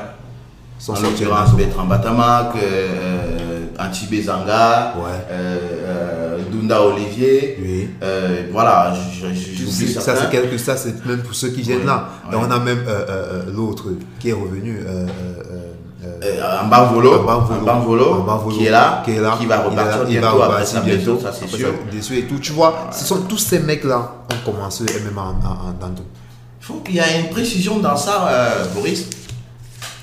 Alors, euh, euh, voilà, ça, ça se développe et tout, les gens commencent à s'intéresser. Et je leur dis, écoutez, il y a une manière de voir ça. Vous pouvez le faire comme métier étant pro, parce que moi je suis passé. Vous pouvez le faire comme loisir, vous former et entraîner. Ouais. Mais pour ceux qui rêvent, vous pouvez le faire d'une manière encore plus haute. On vise l'UFC. Et c'était ça, parce que le discours que tu me tiens, je me rappelle, bon, la deux- notre deuxième rencontre, Mhm. quand on se rencontre, tu me prends, tu me dis, pourquoi est-ce que tu veux faire MMA Qu'est-ce que tu veux faire?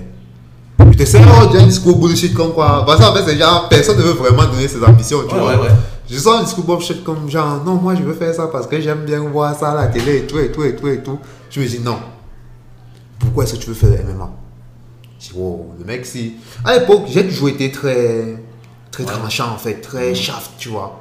Je vois où le mec veut venir, mais je me dis, est-ce que euh, le mec est prêt? Parce que en fait, c'est ça, c'est à ce moment dans se jauger. Je dis, ah, tu rêves de devenir pro Euh, Oui, c'est possible. Comment ça, c'est possible? C'est que tu veux, tu me dis ça maintenant et on voit comment. Je dis, wow, le mec, le mec, il sait de quoi il parle. Après, je dis, ok. Ensuite, je te dis ce que je te dis. Ensuite, je décale. Mais après, je reviens maintenant vers toi et je te dis, bon, en fait, grand frère, voilà vraiment mon projet.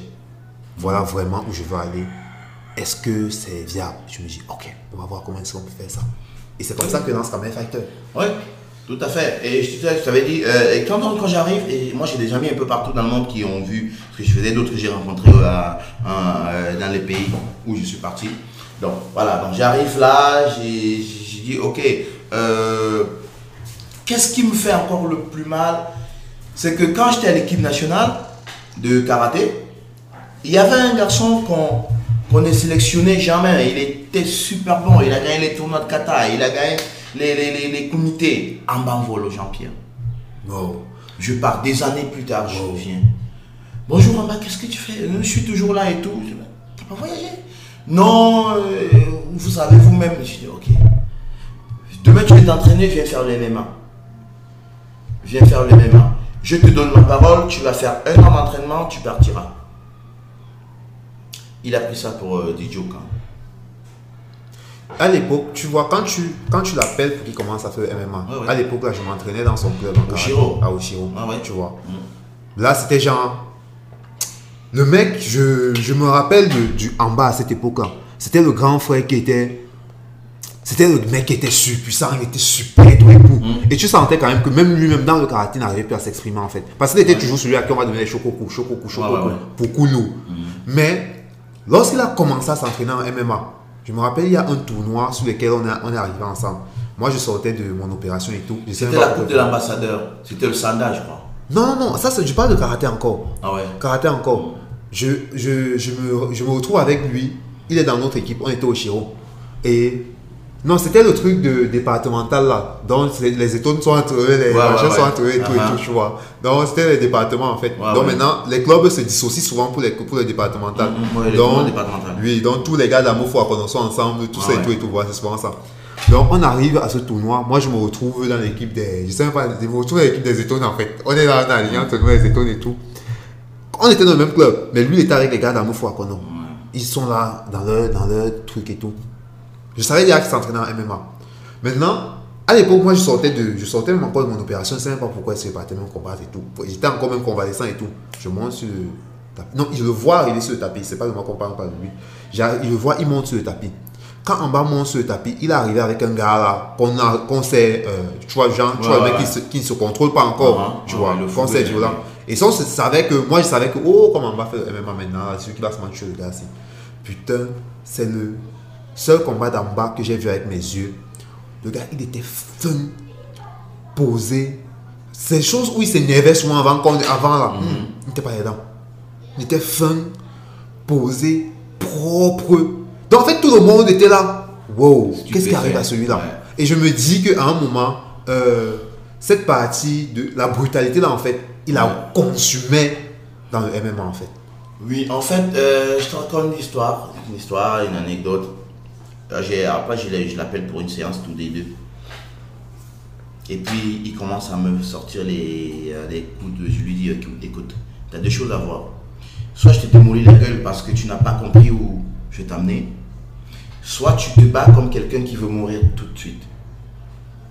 Et maintenant, pour que tu meurs tout de suite, il faut que tu me donnes des coups. Parce que là où nous sommes, si tu me tues pas, je te tue. D'une manière sportive. Et ce jour, Amba a sorti les coups de poing de sa vie avec une violence inouïe. Et j'ai compris, je les ai reçus ces coups j'ai compris qu'il avait quelque chose, où il voulait extérioriser quelque chose. Après, ça s'est passé deux jours après, je l'appelle chez moi, je dis voilà, euh, il faut que tu apprennes à méditer. Quand tu vas méditer, tu vas relativiser. Quand tu vas relativiser, tu vas te dire que tout ce qui arrive n'est que bonus. Tout ce qui vient mal, je le prends philosophiquement. Et après, tu n'auras plus à, t'en faire. Je pense à cette époque, ça arrive le tournoi là. Et moi, j'ai eu les échos de ça. Parce que, et c'est même ce qui se passe. Deux semaines plus tard, en bas, il avait son contrat. Donc on arrive, et puis je vois dans mon mail euh, un recruteur qui me demande de 4 places. À la base, il veut deux lourds, un 65 kg en bas et dans les 70 et un, autre 115 kg. J'ai pas, euh, à l'époque, à les 115 kg, il y avait un, flic vous voyez bienvenue, j'avais pensé à lui. Mais à la fin, j'ai compris que c'était un blagueur. C'était pour lui, l'entraînement, c'était euh, genre. Euh, il vient se défouler. il vient se défouler. Il défouler. Il y a les nanas qui sont là, on va voir. Oui, c'était ça en fait. Ça, j'ai compris, j'ai mis, j'ai classé. Donc, du coup, je, je, fais, je, je fais appel à l'administration de Nando parce qu'on dit, on s'est dit à constituer une association. J'ai dit, bon, voilà. Euh, voilà les catégories qu'on veut en bas n'était pas compris. On dit non, on a choisi, euh, on avait choisi euh, à l'époque Wabo, Ndunda Olivier, parce que, et, et Mvoué Bienvenue, bien sûr. Et moi, je dis, je prends pas Wabo. Si j'assume aujourd'hui, je le dis. et on me dit, non, pourquoi Wabo s'est battu avec Antibé Je dis, là, vous passez à côté. Ce que je vois du MMA, vous ne voyez pas.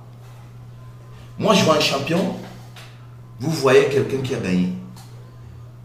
Moi, je vois quelqu'un qui va apporter du fric à l'association dans un an. Vous, vous voyez un combattant. Choisis, moi je choisis là. Et comme c'est moi qui pilote, je prends en bas. Il va me faire le régime. Et moi, je vais dire quelque chose d'interne. Je ceux qui suivent le podcast, ce sera bien. Moi, j'assume ce que je dis. Tu connais, j'assume toujours ce que je dis. Quand le maître de karaté de Amba a su que Amba était parti, qu'est-ce qu'ils ont dit? Que j'ai pris l'argent aux athlètes. Je suis venu rentrer de, mon, euh, de courir partout pour faire l'arnaque. J'ai pris l'argent, euh, j'ai pris des millions aux gars pour les faire voyager et tout ça et tout ça. J'avais même pas pris. C'est-à-dire, je vais te dire, il faut que je le dise, tu vas publier ton podcast. C'est moi qui paye 35% du billet d'avion d'Amba. C'est moi qui paye les frais d'ambassade. C'est moi qui paye les frais de visite médicale. Le mec n'avait absolument en bas, rien. Il n'avait absolument, rien du tout. Il n'avait même pas un sou. Absolument il vendait, il vendait les chaussures en Vombi.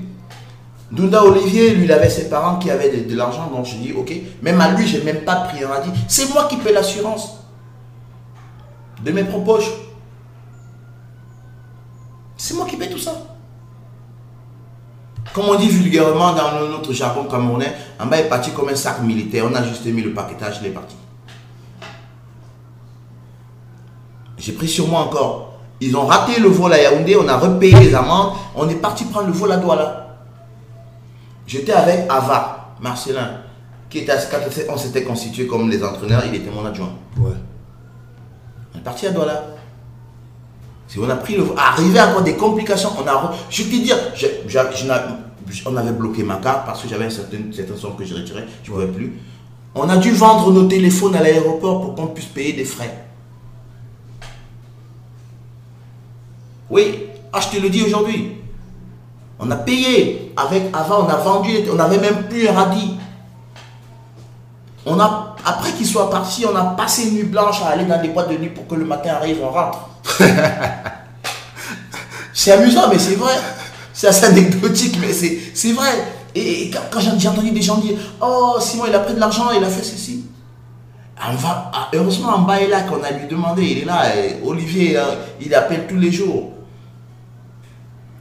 voilà, je ne suis pas quelqu'un qui, qui est venu euh, faire du marchandage parce que j'ai vécu de l'injustice quand j'étais à l'équipe nationale de karaté. J'ai vécu plein de choses. Et je me suis dit, si je suis manager et que je gagne l'argent et que je vois qu'un enfant peut gagner sa vie, un athlète que j'ai connu, j'ai vu qu'il a souffert, et eh bien je mets mon argent en jeu. Je ne cherche pas à gagner, mais je cherche à élever une personne. Bien sûr. Et moi, le MMA, c'est comme ça que j'ai vu ça quand j'ai décidé d'être coach. Parce que on n'a pas les moyens de s'offrir déjà un entraînement adéquat. Absolutely not. On n'en a pas. On n'en a pas. Tu peux pas prendre un athlète, tu lui dis, si je décide de faire un entraînement adéquat, de toute façon, si tu veux faire le MMA pro, tu manges MMA, tu chiales MMA, tu bois MMA, tu pisses MMA, tu fais tout avec ça. Pour qu'au bout d'un an ou deux ans, tu puisses avoir une chance de briller. De commencer, d'avoir même une étincelle, d'être vu. Il faut qu'il y ait autour de toi des gens qui s'occupent de ton image. D'où on revient sur le digital. Ouais. Qui, qui s'occupent de tout ça, cet ensemble de choses-là. Et moi, j'ai fait ça pour Amba. J'ai fait ça pour tout le monde. On a une étoile montante qu'on appelle Endom.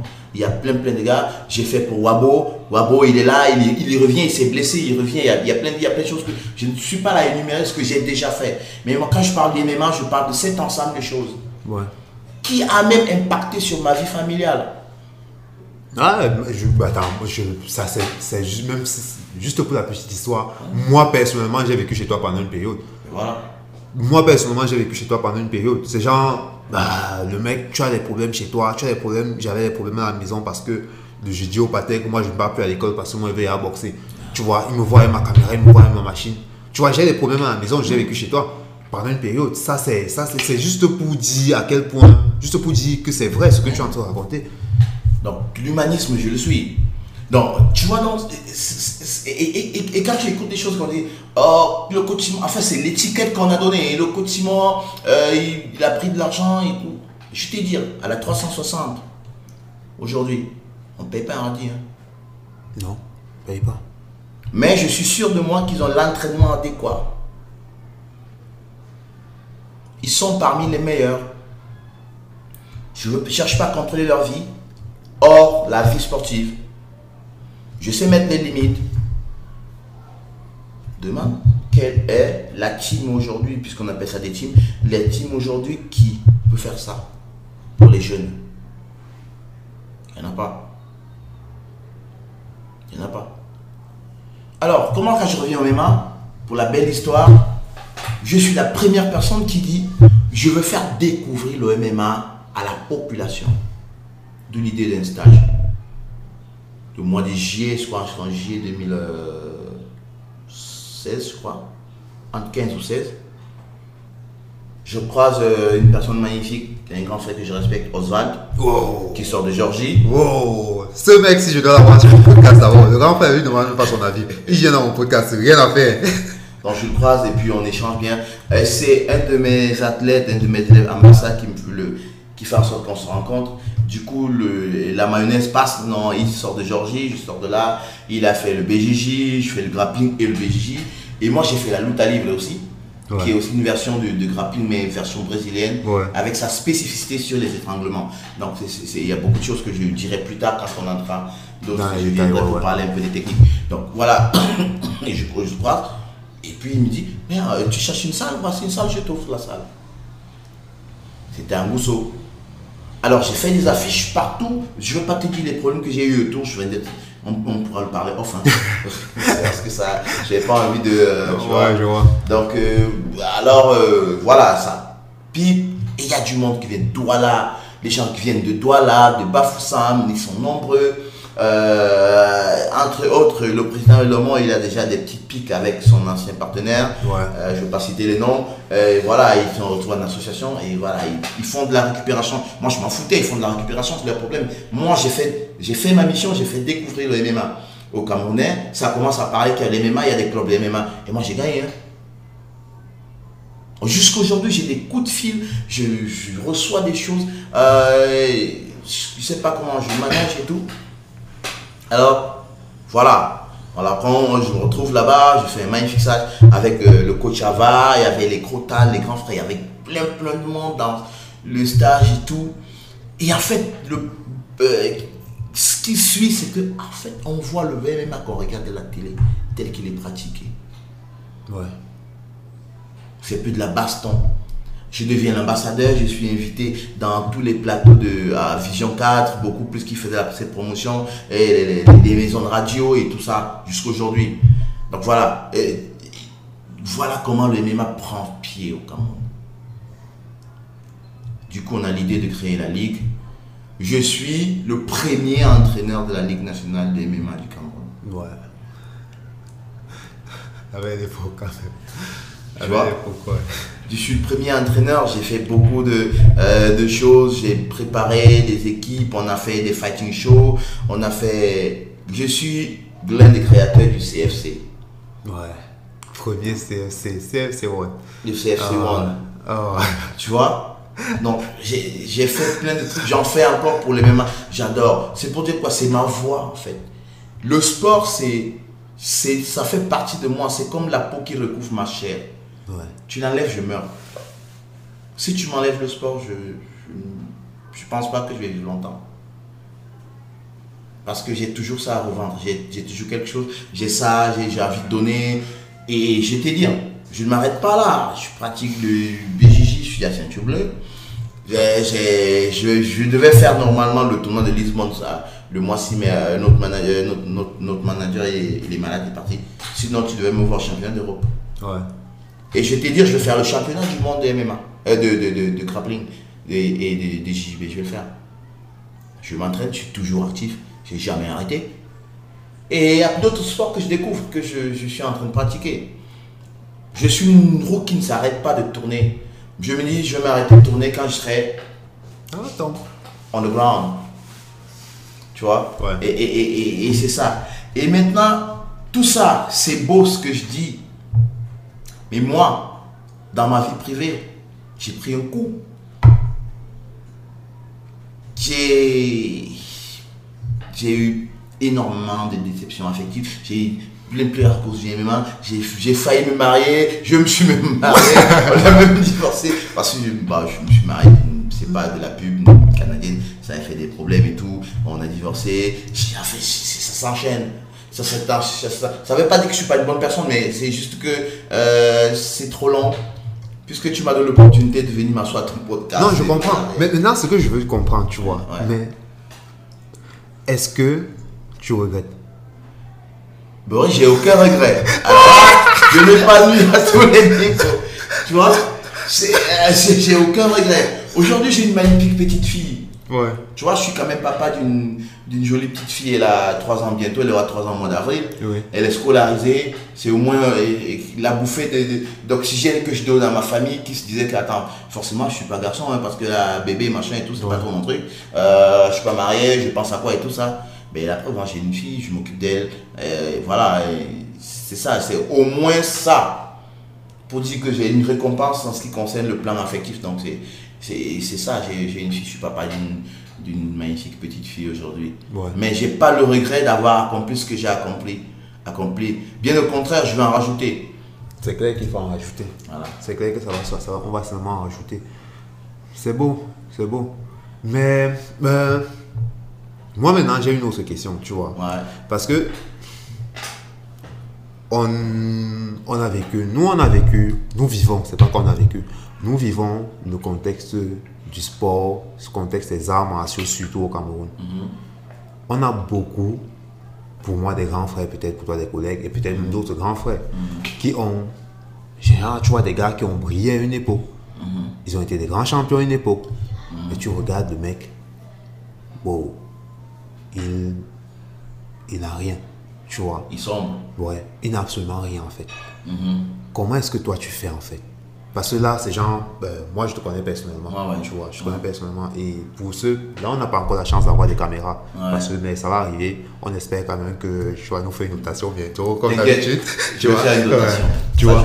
je. Et ces gens, ces gens, euh, quand on te regarde, tu vois, c'est le mec qui est bien dans sa chair, qui est bien dans sa peau, c'est le mec qui a son petit riz, comme on dit ça. Tu vois? Comment est-ce que tu fais pour jongler entre. Comment est-ce que tu fais en fait? Comment est-ce que toi tu fais? Parce que moi je me dis, si tu dis comment toi tu fais pour pouvoir avoir, euh, comment on dit, cette petite stabilité financière là, Mhm. tu vois, en liant ça à ton sport, en liant ça à ta vie familiale, en liant ça à ta vie professionnelle, tu vois?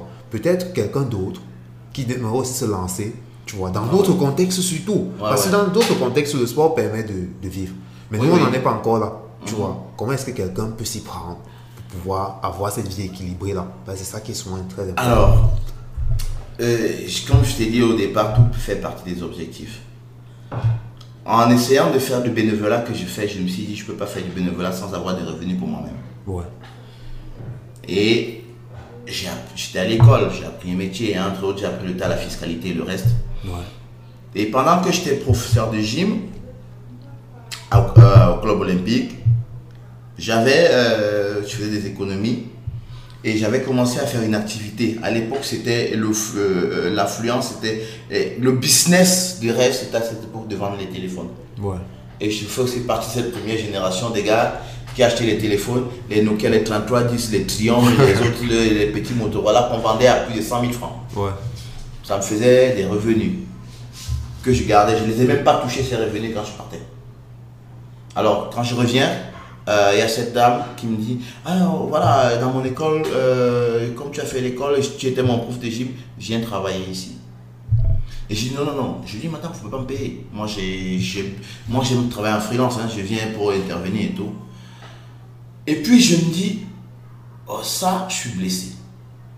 C'est pas sûr qu'un manager s'intéresse à moi jusqu'à ce que. Parce que j'ai eu une rupture des ligaments croisés des deux genoux.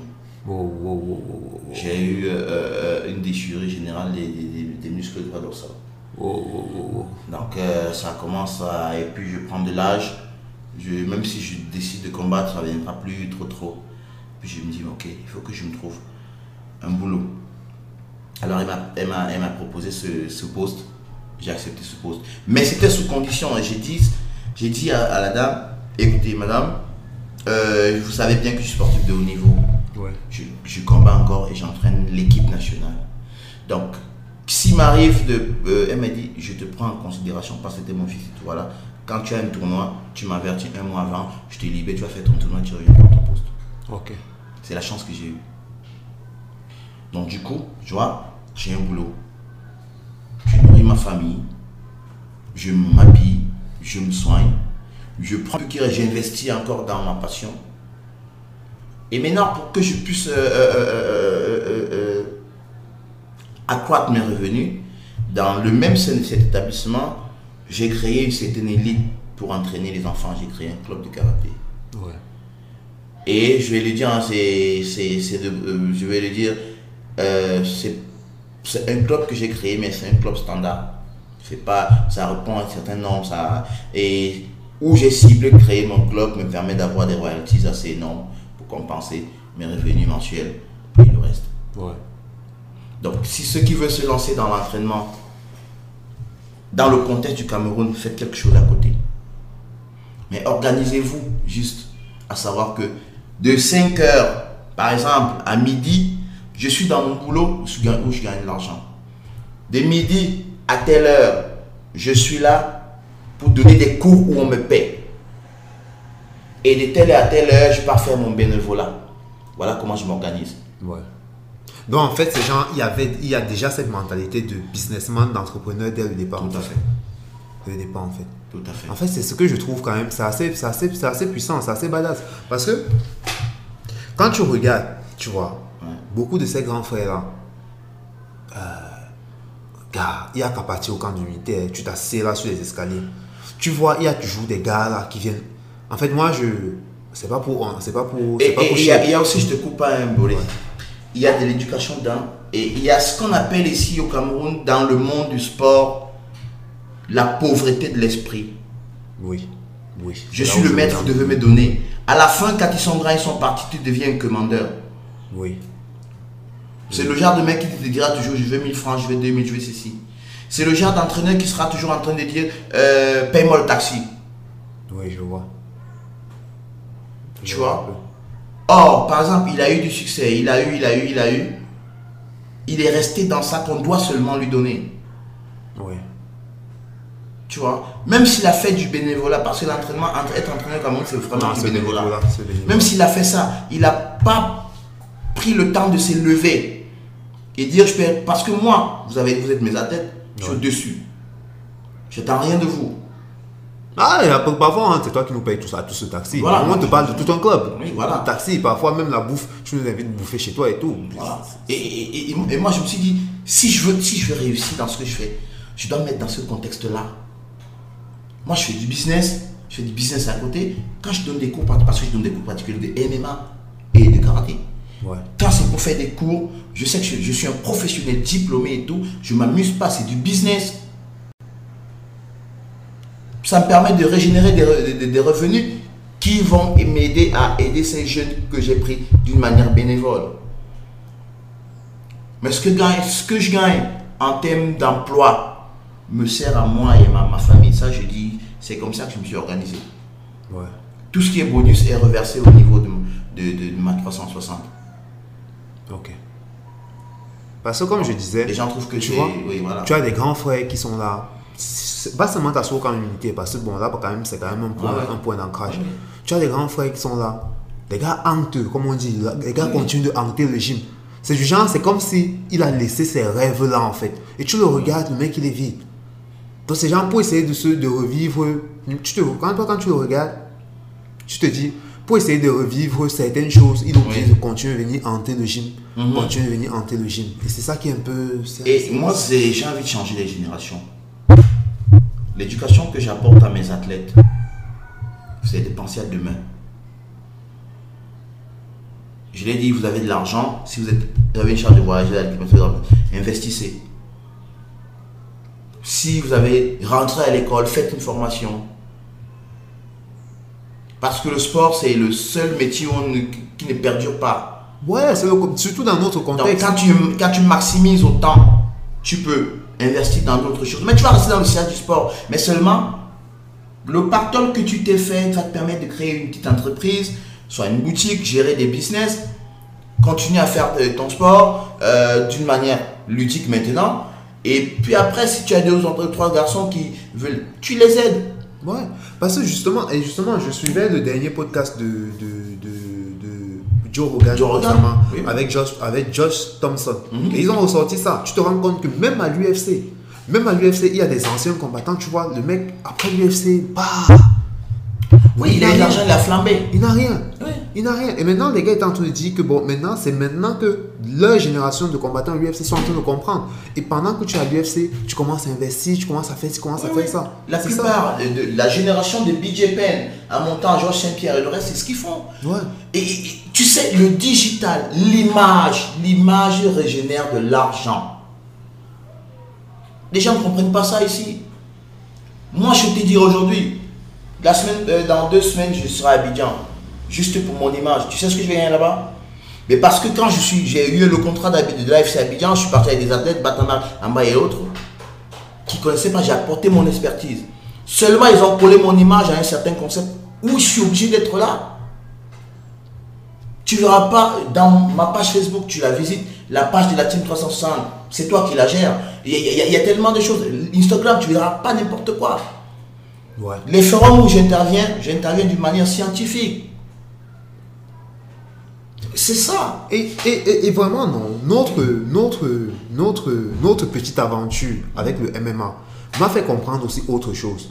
Parce que parfois, certaines personnes euh, sur le social media se disent que l'image est fonction du nombre de followers ou bien du- des likes. Absolutely not. Absolutely not. fake, hein. La, la, la page de la ligue, par exemple, que j'ai gérée pendant près de. que j'ai créée et que j'ai gérée pendant peut-être 3-4 ans. On a eu des voyages grâce à cette page. Ah on a eu des, des experts qui sont venus. Elle avait quoi? Elle avait euh, 250 followers ou bien 250 likes ou bien Oui. 300. C'était ça. C'est pas ça. C'est juste que lorsque tu décides, lorsque tu as créé ta page ou bien créé ton truc, lorsque tu décides de- d'entretenir ton image au niveau du digital, fais-le juste en tant que professionnel. Dans les 100 personnes, bien les 10 personnes, tu as besoin d'un seul lui. Ouais. C'est un seul lui qui change. C'est Ouais. un seul lui qui change. Moi, par exemple, sur Twitter, je suis un peu actif. Ouais, je fais mon- mes conneries et tout. Mais C'est genre, c'est une personne. C'est une personne qui va t'écrire, qui va te dire, ok, bon, est-ce que tu peux faire, je peux faire ça, Zan, et tu, vois, c'est- un vrai contrat qui entre. C'est un peu ça. C'est un peu Et ça. les gens me demandent comment j'ai- toujours des contrats, j'ai toujours des trucs. Moi, je suis sérieux. Je suis très sérieux quand je me décide à faire quelque chose. Je mets les moyens qu'il faut, je mets le temps qu'il faut. Même s'il faut que je dorme tous les jours à une heure, que j'ai une heure de sommeil tous les jours, je vais, je avoir une heure de sommeil. Parce que je vais aboutir. Je ne vends pas l'illusion. Si je veux, te- si te dis ça, c'est pas possible, je ne le ferai pas. Je ne vais pas te dire oui et puis demain je, me biffe. Je te dis oui et je te fais preuve, avec des preuves, je te montre voilà comment ta situation évolue. Voilà, voilà, voilà. Voilà où tu en es avec ton contrat, voilà où tu en es. Quand tu signes, tu signes pour toi, tu signes pas pour moi. Tu vois? C'est ça. Et, déjà, beaucoup de personnes ne comprennent pas ça. Les gens pensent que tu arrivé à MMA, ok, c'est boum, ça va, je suis bon. T'es bon comment? Tu peux me dire comment t'es bon, t'as même pas une vidéo. Tu as fait deux ou trois CFC, tu rêves de l'UFC. Tu te fais battre au CFC, tu rêves de l'UFC. Tu n'as même pas une sélection à l'é- à l'équipe nationale des MMA, tu rêves de l'UFC. Comment est-ce que tu veux te faire connaître? Comment est-ce que... En fait, c'est ça qui dérange les athlètes d'aujourd'hui. Tu vois? Et ce qu'on a dit au départ, les pseudo-coachs Ouais, qui sont venus au MMA qui ne comprennent pas comment ça fonctionne. Qui ne comprennent pas les tenants et les aboutissants, qui ne comprennent pas. Ouais, et qui disent à les athlètes, tu seras à l'UFC. Comment Ouais. il a même, le coach, il n'a même pas un contact de quelqu'un qui est dans une organisation. Comment est-ce que tu vas faire? Dans le MMA, il y a les pages euh, des, athlètes. Dans le Shadowdog, tu n'es pas classé. Dans Fight Matrix, tu n'es pas classé. Même dans le simple tapologie qui est une- où on inscrit des compétitions, tu n'y es pas, tu ne figures pas. Tu n'as même pas un verre. Mais tu veux être à l'UFC de quelle manière? C'est procédural. Parce que c'est. Oui, justement, c'est ça. C'est procédural. En fait, il y a ce côté management que beaucoup oublient. Oui. Ils se disent que c'est seulement, c'est seulement. Ça, c'est. Ils sont même dans le contexte même de, de- de- de- du, du MMA professionnel. Ils se disent qu'il suffit d'être fort. Non, non. Non. Il y a des, des, des, des monstres. Il y a des va, à Bafia. Va à Bafia. Il y a des monstres que. c'est- Nanga et Boko, tu vas voir, Tu tu, peux- tu vas en Centrafrique, tu vas Tu vas prendre un gars là-bas que il a besoin, donc celui-là il a besoin de te donner une gifle, il va gagner tous ses combats. Mais, mais, mais, mais, mais, mais, c'est ça. Mais maintenant, comment est-ce que tu fais maintenant pour arriver au niveau? Comment est-ce que tu fais? Comment est-ce que tu fais? C'est toute une procédure. C'est Et il faut, procédural. il faut savoir comment ça se passe. C'est procédural. Savoir comment ça se passe. Et euh, c'est, l'autre. Franklin, il était ici pour le podcast. Tu as un sujet de podcast, Oui, tu vois. Il a dit quelque chose qui était très profond, tu vois. Il a dit, c'est lorsque tu es prêt que les opportunités arrivent et tu peux les saisir. Et la vérité est que lorsque tu n'es même pas prêt, ça c'est ce que j'ajoute, lorsque tu n'es pas prêt, l'opportunité va arriver, tu ne vas pas la reconnaître. Je ne peux pas la reconnaître. Tu ne vas pas la reconnaître. Et c'est souvent, et c'est, surtout dans ça aussi qui, euh, qui pose problème. Vous savez ce que je vous dis souvent à l'entraînement? Tu te rappelles toujours de mon mot là? Le contrat n'attend pas. Ouais. Le contrat vient toujours quand tu es prêt. Pourquoi je dis que le contrat il n'attend pas? Eh bien parce que tu t'entraînes parce que tu attends le contrat. Tu t'entraînes pas, on ne s'intéresse pas à toi. Le contrat il arrive, tu es au moins à 80%. Et attention, le contrat ne vient pas parce que tu es fort. Le contrat vient avec les contours. C'est procédural. J'ai mon athlète, on a besoin de sa vidéo. Tu fais la vidéo, n'est pas convoqué, tu es out. Le gabarit, ça compte. Le profil compte. Tout ça, ça compte. Tu vas avoir, tu vas, vous allez beau écrire à toutes les organisations, on va te dire, ok, send the chair dog. Send the link for chair dog. Parce que les mecs ils reçoivent au moins ces 1000 mails comme ça chaque jour. Oui, moi j'en reçois combien? Moi j'ai des Centrafricains, j'ai des, des, des Congolais, j'ai des Gabonais qui m'ont vu quand j'étais au Gabon, qui m'envoient des trucs, je dis, envoie le chien tu n'en as pas. Comment est-ce que tu n'es pas vendable? Tu vas sur le Shadow, je mets tout le monde au défi. Tapez un nom de Kim Steve, vous allez trouver son Shadow. Tapez bon René qui Douala, que j'ai inscrit, c'est un bon gars, vous allez trouver son Shadow. Tapez euh, euh, euh, Wabo et Panda, trouvez son Shadow. Vous tapez Ambavolo, vous trouvez son chef d'or. Vous tapez Batama, vous trouvez son chef d'or. Vous tapez Luna Olivier, vous trouvez, c'est moi. Vous trouvez son chef d'or, ils sont vendables. Ouais. Allez sur Tapologie, pour ceux qui cherchent. On ne prend pas un combattant de quartier comme ça et puis on se retrouve à l'UFC. Il ne faut pas qu'on rêve. Il faut pas qu'on rêve. Ou bien, pas, laissons l'UFC, c'est le must. L'UFC, c'est le must. La WSC, le With Off, le One FC, Ares, Ares, tout ça. Parce que le, truc, mais, bon, là nous sommes déjà entraîneurs à partir managériale. On, parle déjà de, de 360. On n'a même pas introduit, tu vois. Oui. Euh, entre autres, tu es le coach fondateur de la team 360. C'est ton Oui. club de MMA, tu vois. Ouais. Là maintenant, essaye de nous en parler. Oh, la 360, c'est se veut une grande équipe très ambitieuse. On ne fait pas seulement que dans le MMA. Euh, Il y, a, y a le grappling, il y a le jiu-jitsu brésilien, il y a le karaté. Parce que je ne pouvais pas laisser en créant le, la 360 la version karaté parce que c'est le karaté qui m'a servi de tremplin pour me retrouver euh, au MMA. Et dans la 360, je suis le head coach. Ouais. Je suis. Parce que je n'ai pas encore trouvé quelqu'un qui va faire ça. Je suis préparateur physique. J'ai aussi cette formation-là. Ouais. Je suis entraîneur. Je suis manager. Donc, je fais une classification de tout ça. J'ai Et- oui. Et c'est- c'est c'est- c'est un aspect que beaucoup négligent. Parce que même si tu es dans une startup, il faut déjà quand même accepter que dans ta startup, il faut qu'il y ait ces casquettes-là en fait. Oui, oui. Parce que beaucoup de, de, de- de coachs, bon, dans beaucoup de clubs maintenant, c'est genre, ok, j'ai mon petit club là, je suis le coach. Mais si tu as des ambitions, sache qu'il y a beaucoup de casquettes que, cette- que tu dois d'abord créer, accepter de les porter tout seul. Mais à un moment, tu vas devoir déléguer. La 360 aujourd'hui est en train de décoller. Il y a les délégations de pouvoir qui vont se faire dans, dans un an. Parce que je- moi, je te dis, en- à un moment donné, je serai débordé. C'est clair. Je suis en train de faire des demandes pour trouver, pour chercher des étudiants à l'INJS pour venir me faire de la préparation physique. Ça, me- ça m'enlève un peu ce poids. Ouais. Pour ceux qui veulent se faire former, pour ceux qui veulent avoir un CV. Parce que c'est comme ça que ça se passe en Europe. hein. Tu viens, tu es un étudiant, tu as fait, tu es pour le préparateur physique, tu n'as pas de nom, tu n'as pas de CV.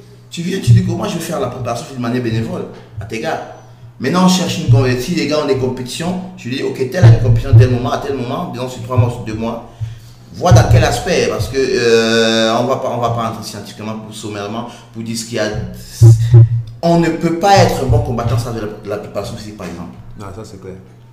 D'accord, on ne peut pas être prêt. Donc, si je, je me débarrasse de ce poste, je le donne à une autre personne. Plus tard, quand je, euh, je vais rester manager et head, coach, et le coach de la 360 il sera et c'est Francis. Tu vois? Je vais juste venir superviser quand on a des tournois avec des athlètes qui, qui, qui, qui sont la 360, superviser stratégiquement, analyser les vidéos de combat, faire ceci, ce sera mon, c'est mon job. Ouais. Pour l'instant, je fais tout. Je fais tout. Je ne vais pas dévoiler ici que bientôt j'aurai trois contrats pour signer à nouveau. Ouais. Et bien parce que je prends soin de mettre, d'ordonner tout, de, du début de l'athlète à sa progression, à sa visibilité, jusqu'à ce qu'il décolle. Et bien sûr, je dois assurer mes arrières en faisant des contrats, qui sont des contrats de la 360, des contrats, pour qu'au moment où il peut se débarrasser, que les royalties me reviennent et ça perpétue le business. Oui. C'est ça la 3. Pourquoi j'ai créé la 360 C'était pour ça. c'est- C'est pour ça. C'est pour ça. Personne ne finance ce club. C'est moi qui le finance, cette team. C'est moi qui la finance. Et je t'ai expliqué comment est-ce que je fais pour m'en sortir. Ouais, ouais. Tout ça tient la route, tout ça c'est pertinent et c'est beaucoup, il y a beaucoup de ces aspects-là que qu'on ne retrouve pas. Beaucoup de, beaucoup dans beaucoup de clubs, on ne retrouve pas. Et je me dis, je ne sais pas si c'est le complexe de l'usurpateur qui fait en sorte que certaines personnes ne se sentent pas de. C'est Conor McGregor qui dit, I don't shy about it. Ouais. Tu n'en as pas honte, tu assumes que oui, je suis, je suis, je suis, je suis, je suis, et je fais. Moi, je- moi aujourd'hui, aujourd'hui, tu es en Europe. aux États-Unis, partout, je te le dis, je sens m'inventer. Tu le sais. Tu le sais, Boris. Ouais. Tu veux venir, quelqu'un qui veut venir faire du MMA, on te dit t'adresser à qui? À la 360. Tous ces grands frères, Ngalani, euh, Martin, tous. Connaît. Il y a des gros projets qui arrivent. Mais ça, ça prouve le sérieux de la 360. C'est pas seulement ce que les gens oublient. Si tu veux faire du MMA amateur, euh, ok, attends quand il y aura les tournois, le ministère va t'appeler. Le jour où le ministère ne t'appelle pas, tu gagnes l'argent avec quoi? Si tu as décidé de vivre comme ça, de, de- de faire de ça ton business, tu, fais, tu en fais quoi quand tu n'as pas un athlète qui est placé dans un tournoi amateur où le ministère va subventionner? Tu fais quoi? Et c'est même pas, c'est même pas, c'est même pas, c'est même Et pas. donc, moi, je n'ai pas créé ce club pour attendre, pour attendre quelque chose du ministère, pour attendre qu'il y ait un tournoi international amateur pour vendre l'athlète. Parce que c'est pas tout le monde que j'ai vendu, hein. tu le sais. J'ai l'œil, le coup d'œil, je sais où j'envoie un enfant, je je sais où j'envoie un, un- un combattant. Je sais ce qu'il est capable de faire. J'en ai plein. Aujourd'hui, l'effectif de la 360 est de 85. Et ça va augmenter. C'est pas tous ces 85 forcément qui seront des champions. Mais il y a, de l'élite, il y a l'élite des combattants qui, que je sais à 100% qu'ils vont, ils doivent avoir un contrat pro. Ça, je sais. Il y a d'autres qui sont là et je sais que plus tard, ils seront des professeurs dans le club. Et il y a d'autres qui sont là pour le fun et je sais que dans 6 mois, 7 mois, ils vont partir. Ou alors rester et continuer. Ou alors rester et continuer à faire, Continuer à faire ça comme ça. Continuer à le fun. Parce que, et il y a voilà, justement, cette- concernant cet aspect fun là, euh, pendant un moment, tu vois, il y a une période de. Tu vois, quand je, me- je décide vraiment de. Parce que ah, le travail de la ligue là pesait sur moi, Ouais. moment. on va laisser, laisser tomber ça. Tu vois. Et maintenant, je me dis, moi j'ai toujours réfléchi en entrepreneur, j'ai toujours réfléchi, il me faut toujours un business, tu vois. Et quand il laisse tomber le travail de la ligue, je me retrouve, j'ai beaucoup de temps libre. Et c'est là où je crée mon petit club que tu connais, tu vois. Et que tu parrainais même carrément, tu vois. Et en travaillant avec les enfants, après c'était dans une petite école. Ah. Genre, je, je venais là de façon bénévole, entraîné les enfants Ah de l'école et tout. C'est, je pensais que ça allait me donner l'argent, mais c'était le bullshit, tu vois. le truc était absolument mal, plan- mal pensé. Euh, euh, euh, bref, c'était une expérimentation. Mais en faisant le truc, je me suis rendu compte que les gens qui me rapportaient même des sous, Ouais. c'était des amis et des grands frères qui se disaient Ah, bon, c'est un club de MMA, je vais aller découvrir le MMA là-bas. Ouais. Les mecs venaient, pas parce qu'ils veulent être pro, ils veulent juste venir couler la sueur. Ils, Ouais, ils- ils portent aussi des mitaines, ils tapent aussi là, ils, ils- ils balancent les jambes, tu, vous, vous grappez un peu, il va prendre les petites bases, tu vois. C'est le Ouais. mec là qui paye, hein. Bah ouais. C'est le mec là qui paye. Parce que la vérité est que l'athlète, celui qui vient avec vous pour s'entraîner au haut niveau, la plupart du temps, le mec qui n'a rien. Oui, dans la configuration du Cameroun, il n'y a rien. il Oui, même, même, même, même à l'extérieur, celui qui vient pour s'entraîner, qui vient s'entraîner, prends peut-être l'exemple de. Prenons quand Kamaru Ousmane maintenant, qui est champion, qui est champion des pères Walter. Tu vois, quand le gars raconte, j'ai suivi son. J'ai suivi. Euh, j'ai su- un peu son histoire, tu vois. Le mec te dit, il traînait avec les gars comme Rachat Evans. Oui, oui. Il a traîné avec des. Mais il n'avait absolument rien. Le gars était obligé de crécher chez Rachat Evans. Il n'avait Oui, absolument rien, il n'avait pas de sous. Le mec te dit, il n'avait absolument rien. Est-ce que c'est maintenant, quand il a commencé à combattre de façon pro, il a commencé à se faire des sous? C'est maintenant, dans ces sous maintenant, qu'il paye maintenant euh, euh, l'équipe qu'il entraîne. Donc, et c'est ce que beaucoup de, de, de, de coachs ne voient pas. Ils ne voient pas. Ils ne voient pas. Pourquoi? Parce que il faut les, la vérité est qu'il faut les sous pour que, le- pour que le business tourne.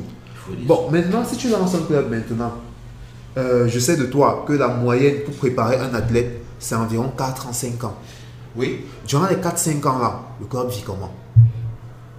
Que Le club vit comment? Or, si tu crées une section, parce que, je donne un exemple, si tu n'as qu'une section de, de- de MMA, où ce sont les pros là qui arrivent, on sait comment l'entraînement ça se passe. Ouais. Euh, ça ne rit pas. C'est genre à un moment, paf, paf, un gars est KO. Réveille-toi, on portait, mettez là-bas, on commence. Parce qu'il faut ça. L'entraînement est plus dur que le combat. Ça, on le sait. Ouais, ouais. Vraiment plus dur que le combat. Mais s'il n'y a que cette section-là, il n'y a que cette section euh, euh, euh, euh, combat-combat, il n'y a plus une section qui est vraiment fun où, quand tu vas amener celui-là qui est venu juste pour le fun, il voit ça, ça lui fait peur. Et il part, et c'est de l'argent. C'est de l'argent perdu. C'est pour ça que je t'ai dit, je t'ai dit, quand tu veux structurer une team, il y a des pros pour ta visibilité. Ça, c'est un investissement à long terme. Ouais. Il y a ceux qui sont là pour couler la sueur. C'est les financeurs du club. Ouais. Il y a des enfants. C'est eux aussi les financiers. Il y a deux entités qui financent. Ouais. Ça te permet d'entretenir les pros. Ouais. Le pro va te faire gagner six fois ce qu'on te donne le mois. Tu as intérêt à t'occuper de lui. Ouais. Ah, Le mec qui vient, il n'a rien. Tout ce qu'il a, ses points. Ce sont ses coups de poing, sa force, c'est tout ce qu'il peut te donner. Ouais. Bon, Peut-être euh, quand il y a un star, il va encadrer les, les tout petits, mais c'est toi qui peux te le tâter. Ouais. Ça, c'est- comme ça que ça se passe. Ouais. Tu vois Tu vois Et maintenant, des gens qui se disent, oh, moi j'ai mon petit club, ça me va. Donc, toi, c'est fuck. Tu, tu as un club qui, parce qu'on t'a payé 2500 et tu dois prélever ton salaire dedans. Tu peux même pas badigeonner le mur de la show. Tu peux pas. Tu vois, tu. Excuse-moi, hein, mais. Ouais. C'est vrai quand même que vu comme ça, vu comme ça, c'est pertinent. Bon là, on va sur deux heures bientôt. Et je sais que si on reste, on peut me faire 6 heures. Tu vois, je sais qu'on peut faire 6 heures. Donc, Ouais, J'ai plein de choses à dire, donc voilà. Ouais, donc Et, tu nous donnes, nous tu nous donnes le mot de fin et on va clôturer. Bon voilà, je suis très content de participer à ce podcast avec toi, Boris. Euh, J'espère que ceux qui m'ont suivi, peut-être des conseils que j'ai donnés, des choses que j'ai dites, vous allez prendre école et, et faire votre analyse de la personne que je suis. Euh, suivez les émissions de, de ce podcast, suivez surtout les MMA. Essayez d'aller sur la page Facebook de Simon Bignon ou Instagram Ouais. pour suivre mes, mes, mes activités. Et voilà, essayez de, de vous renseigner pour ceux qui veulent pratiquer le MMA ou bien qui veulent le découvrir. Voyez avec Boris. Merci Boris.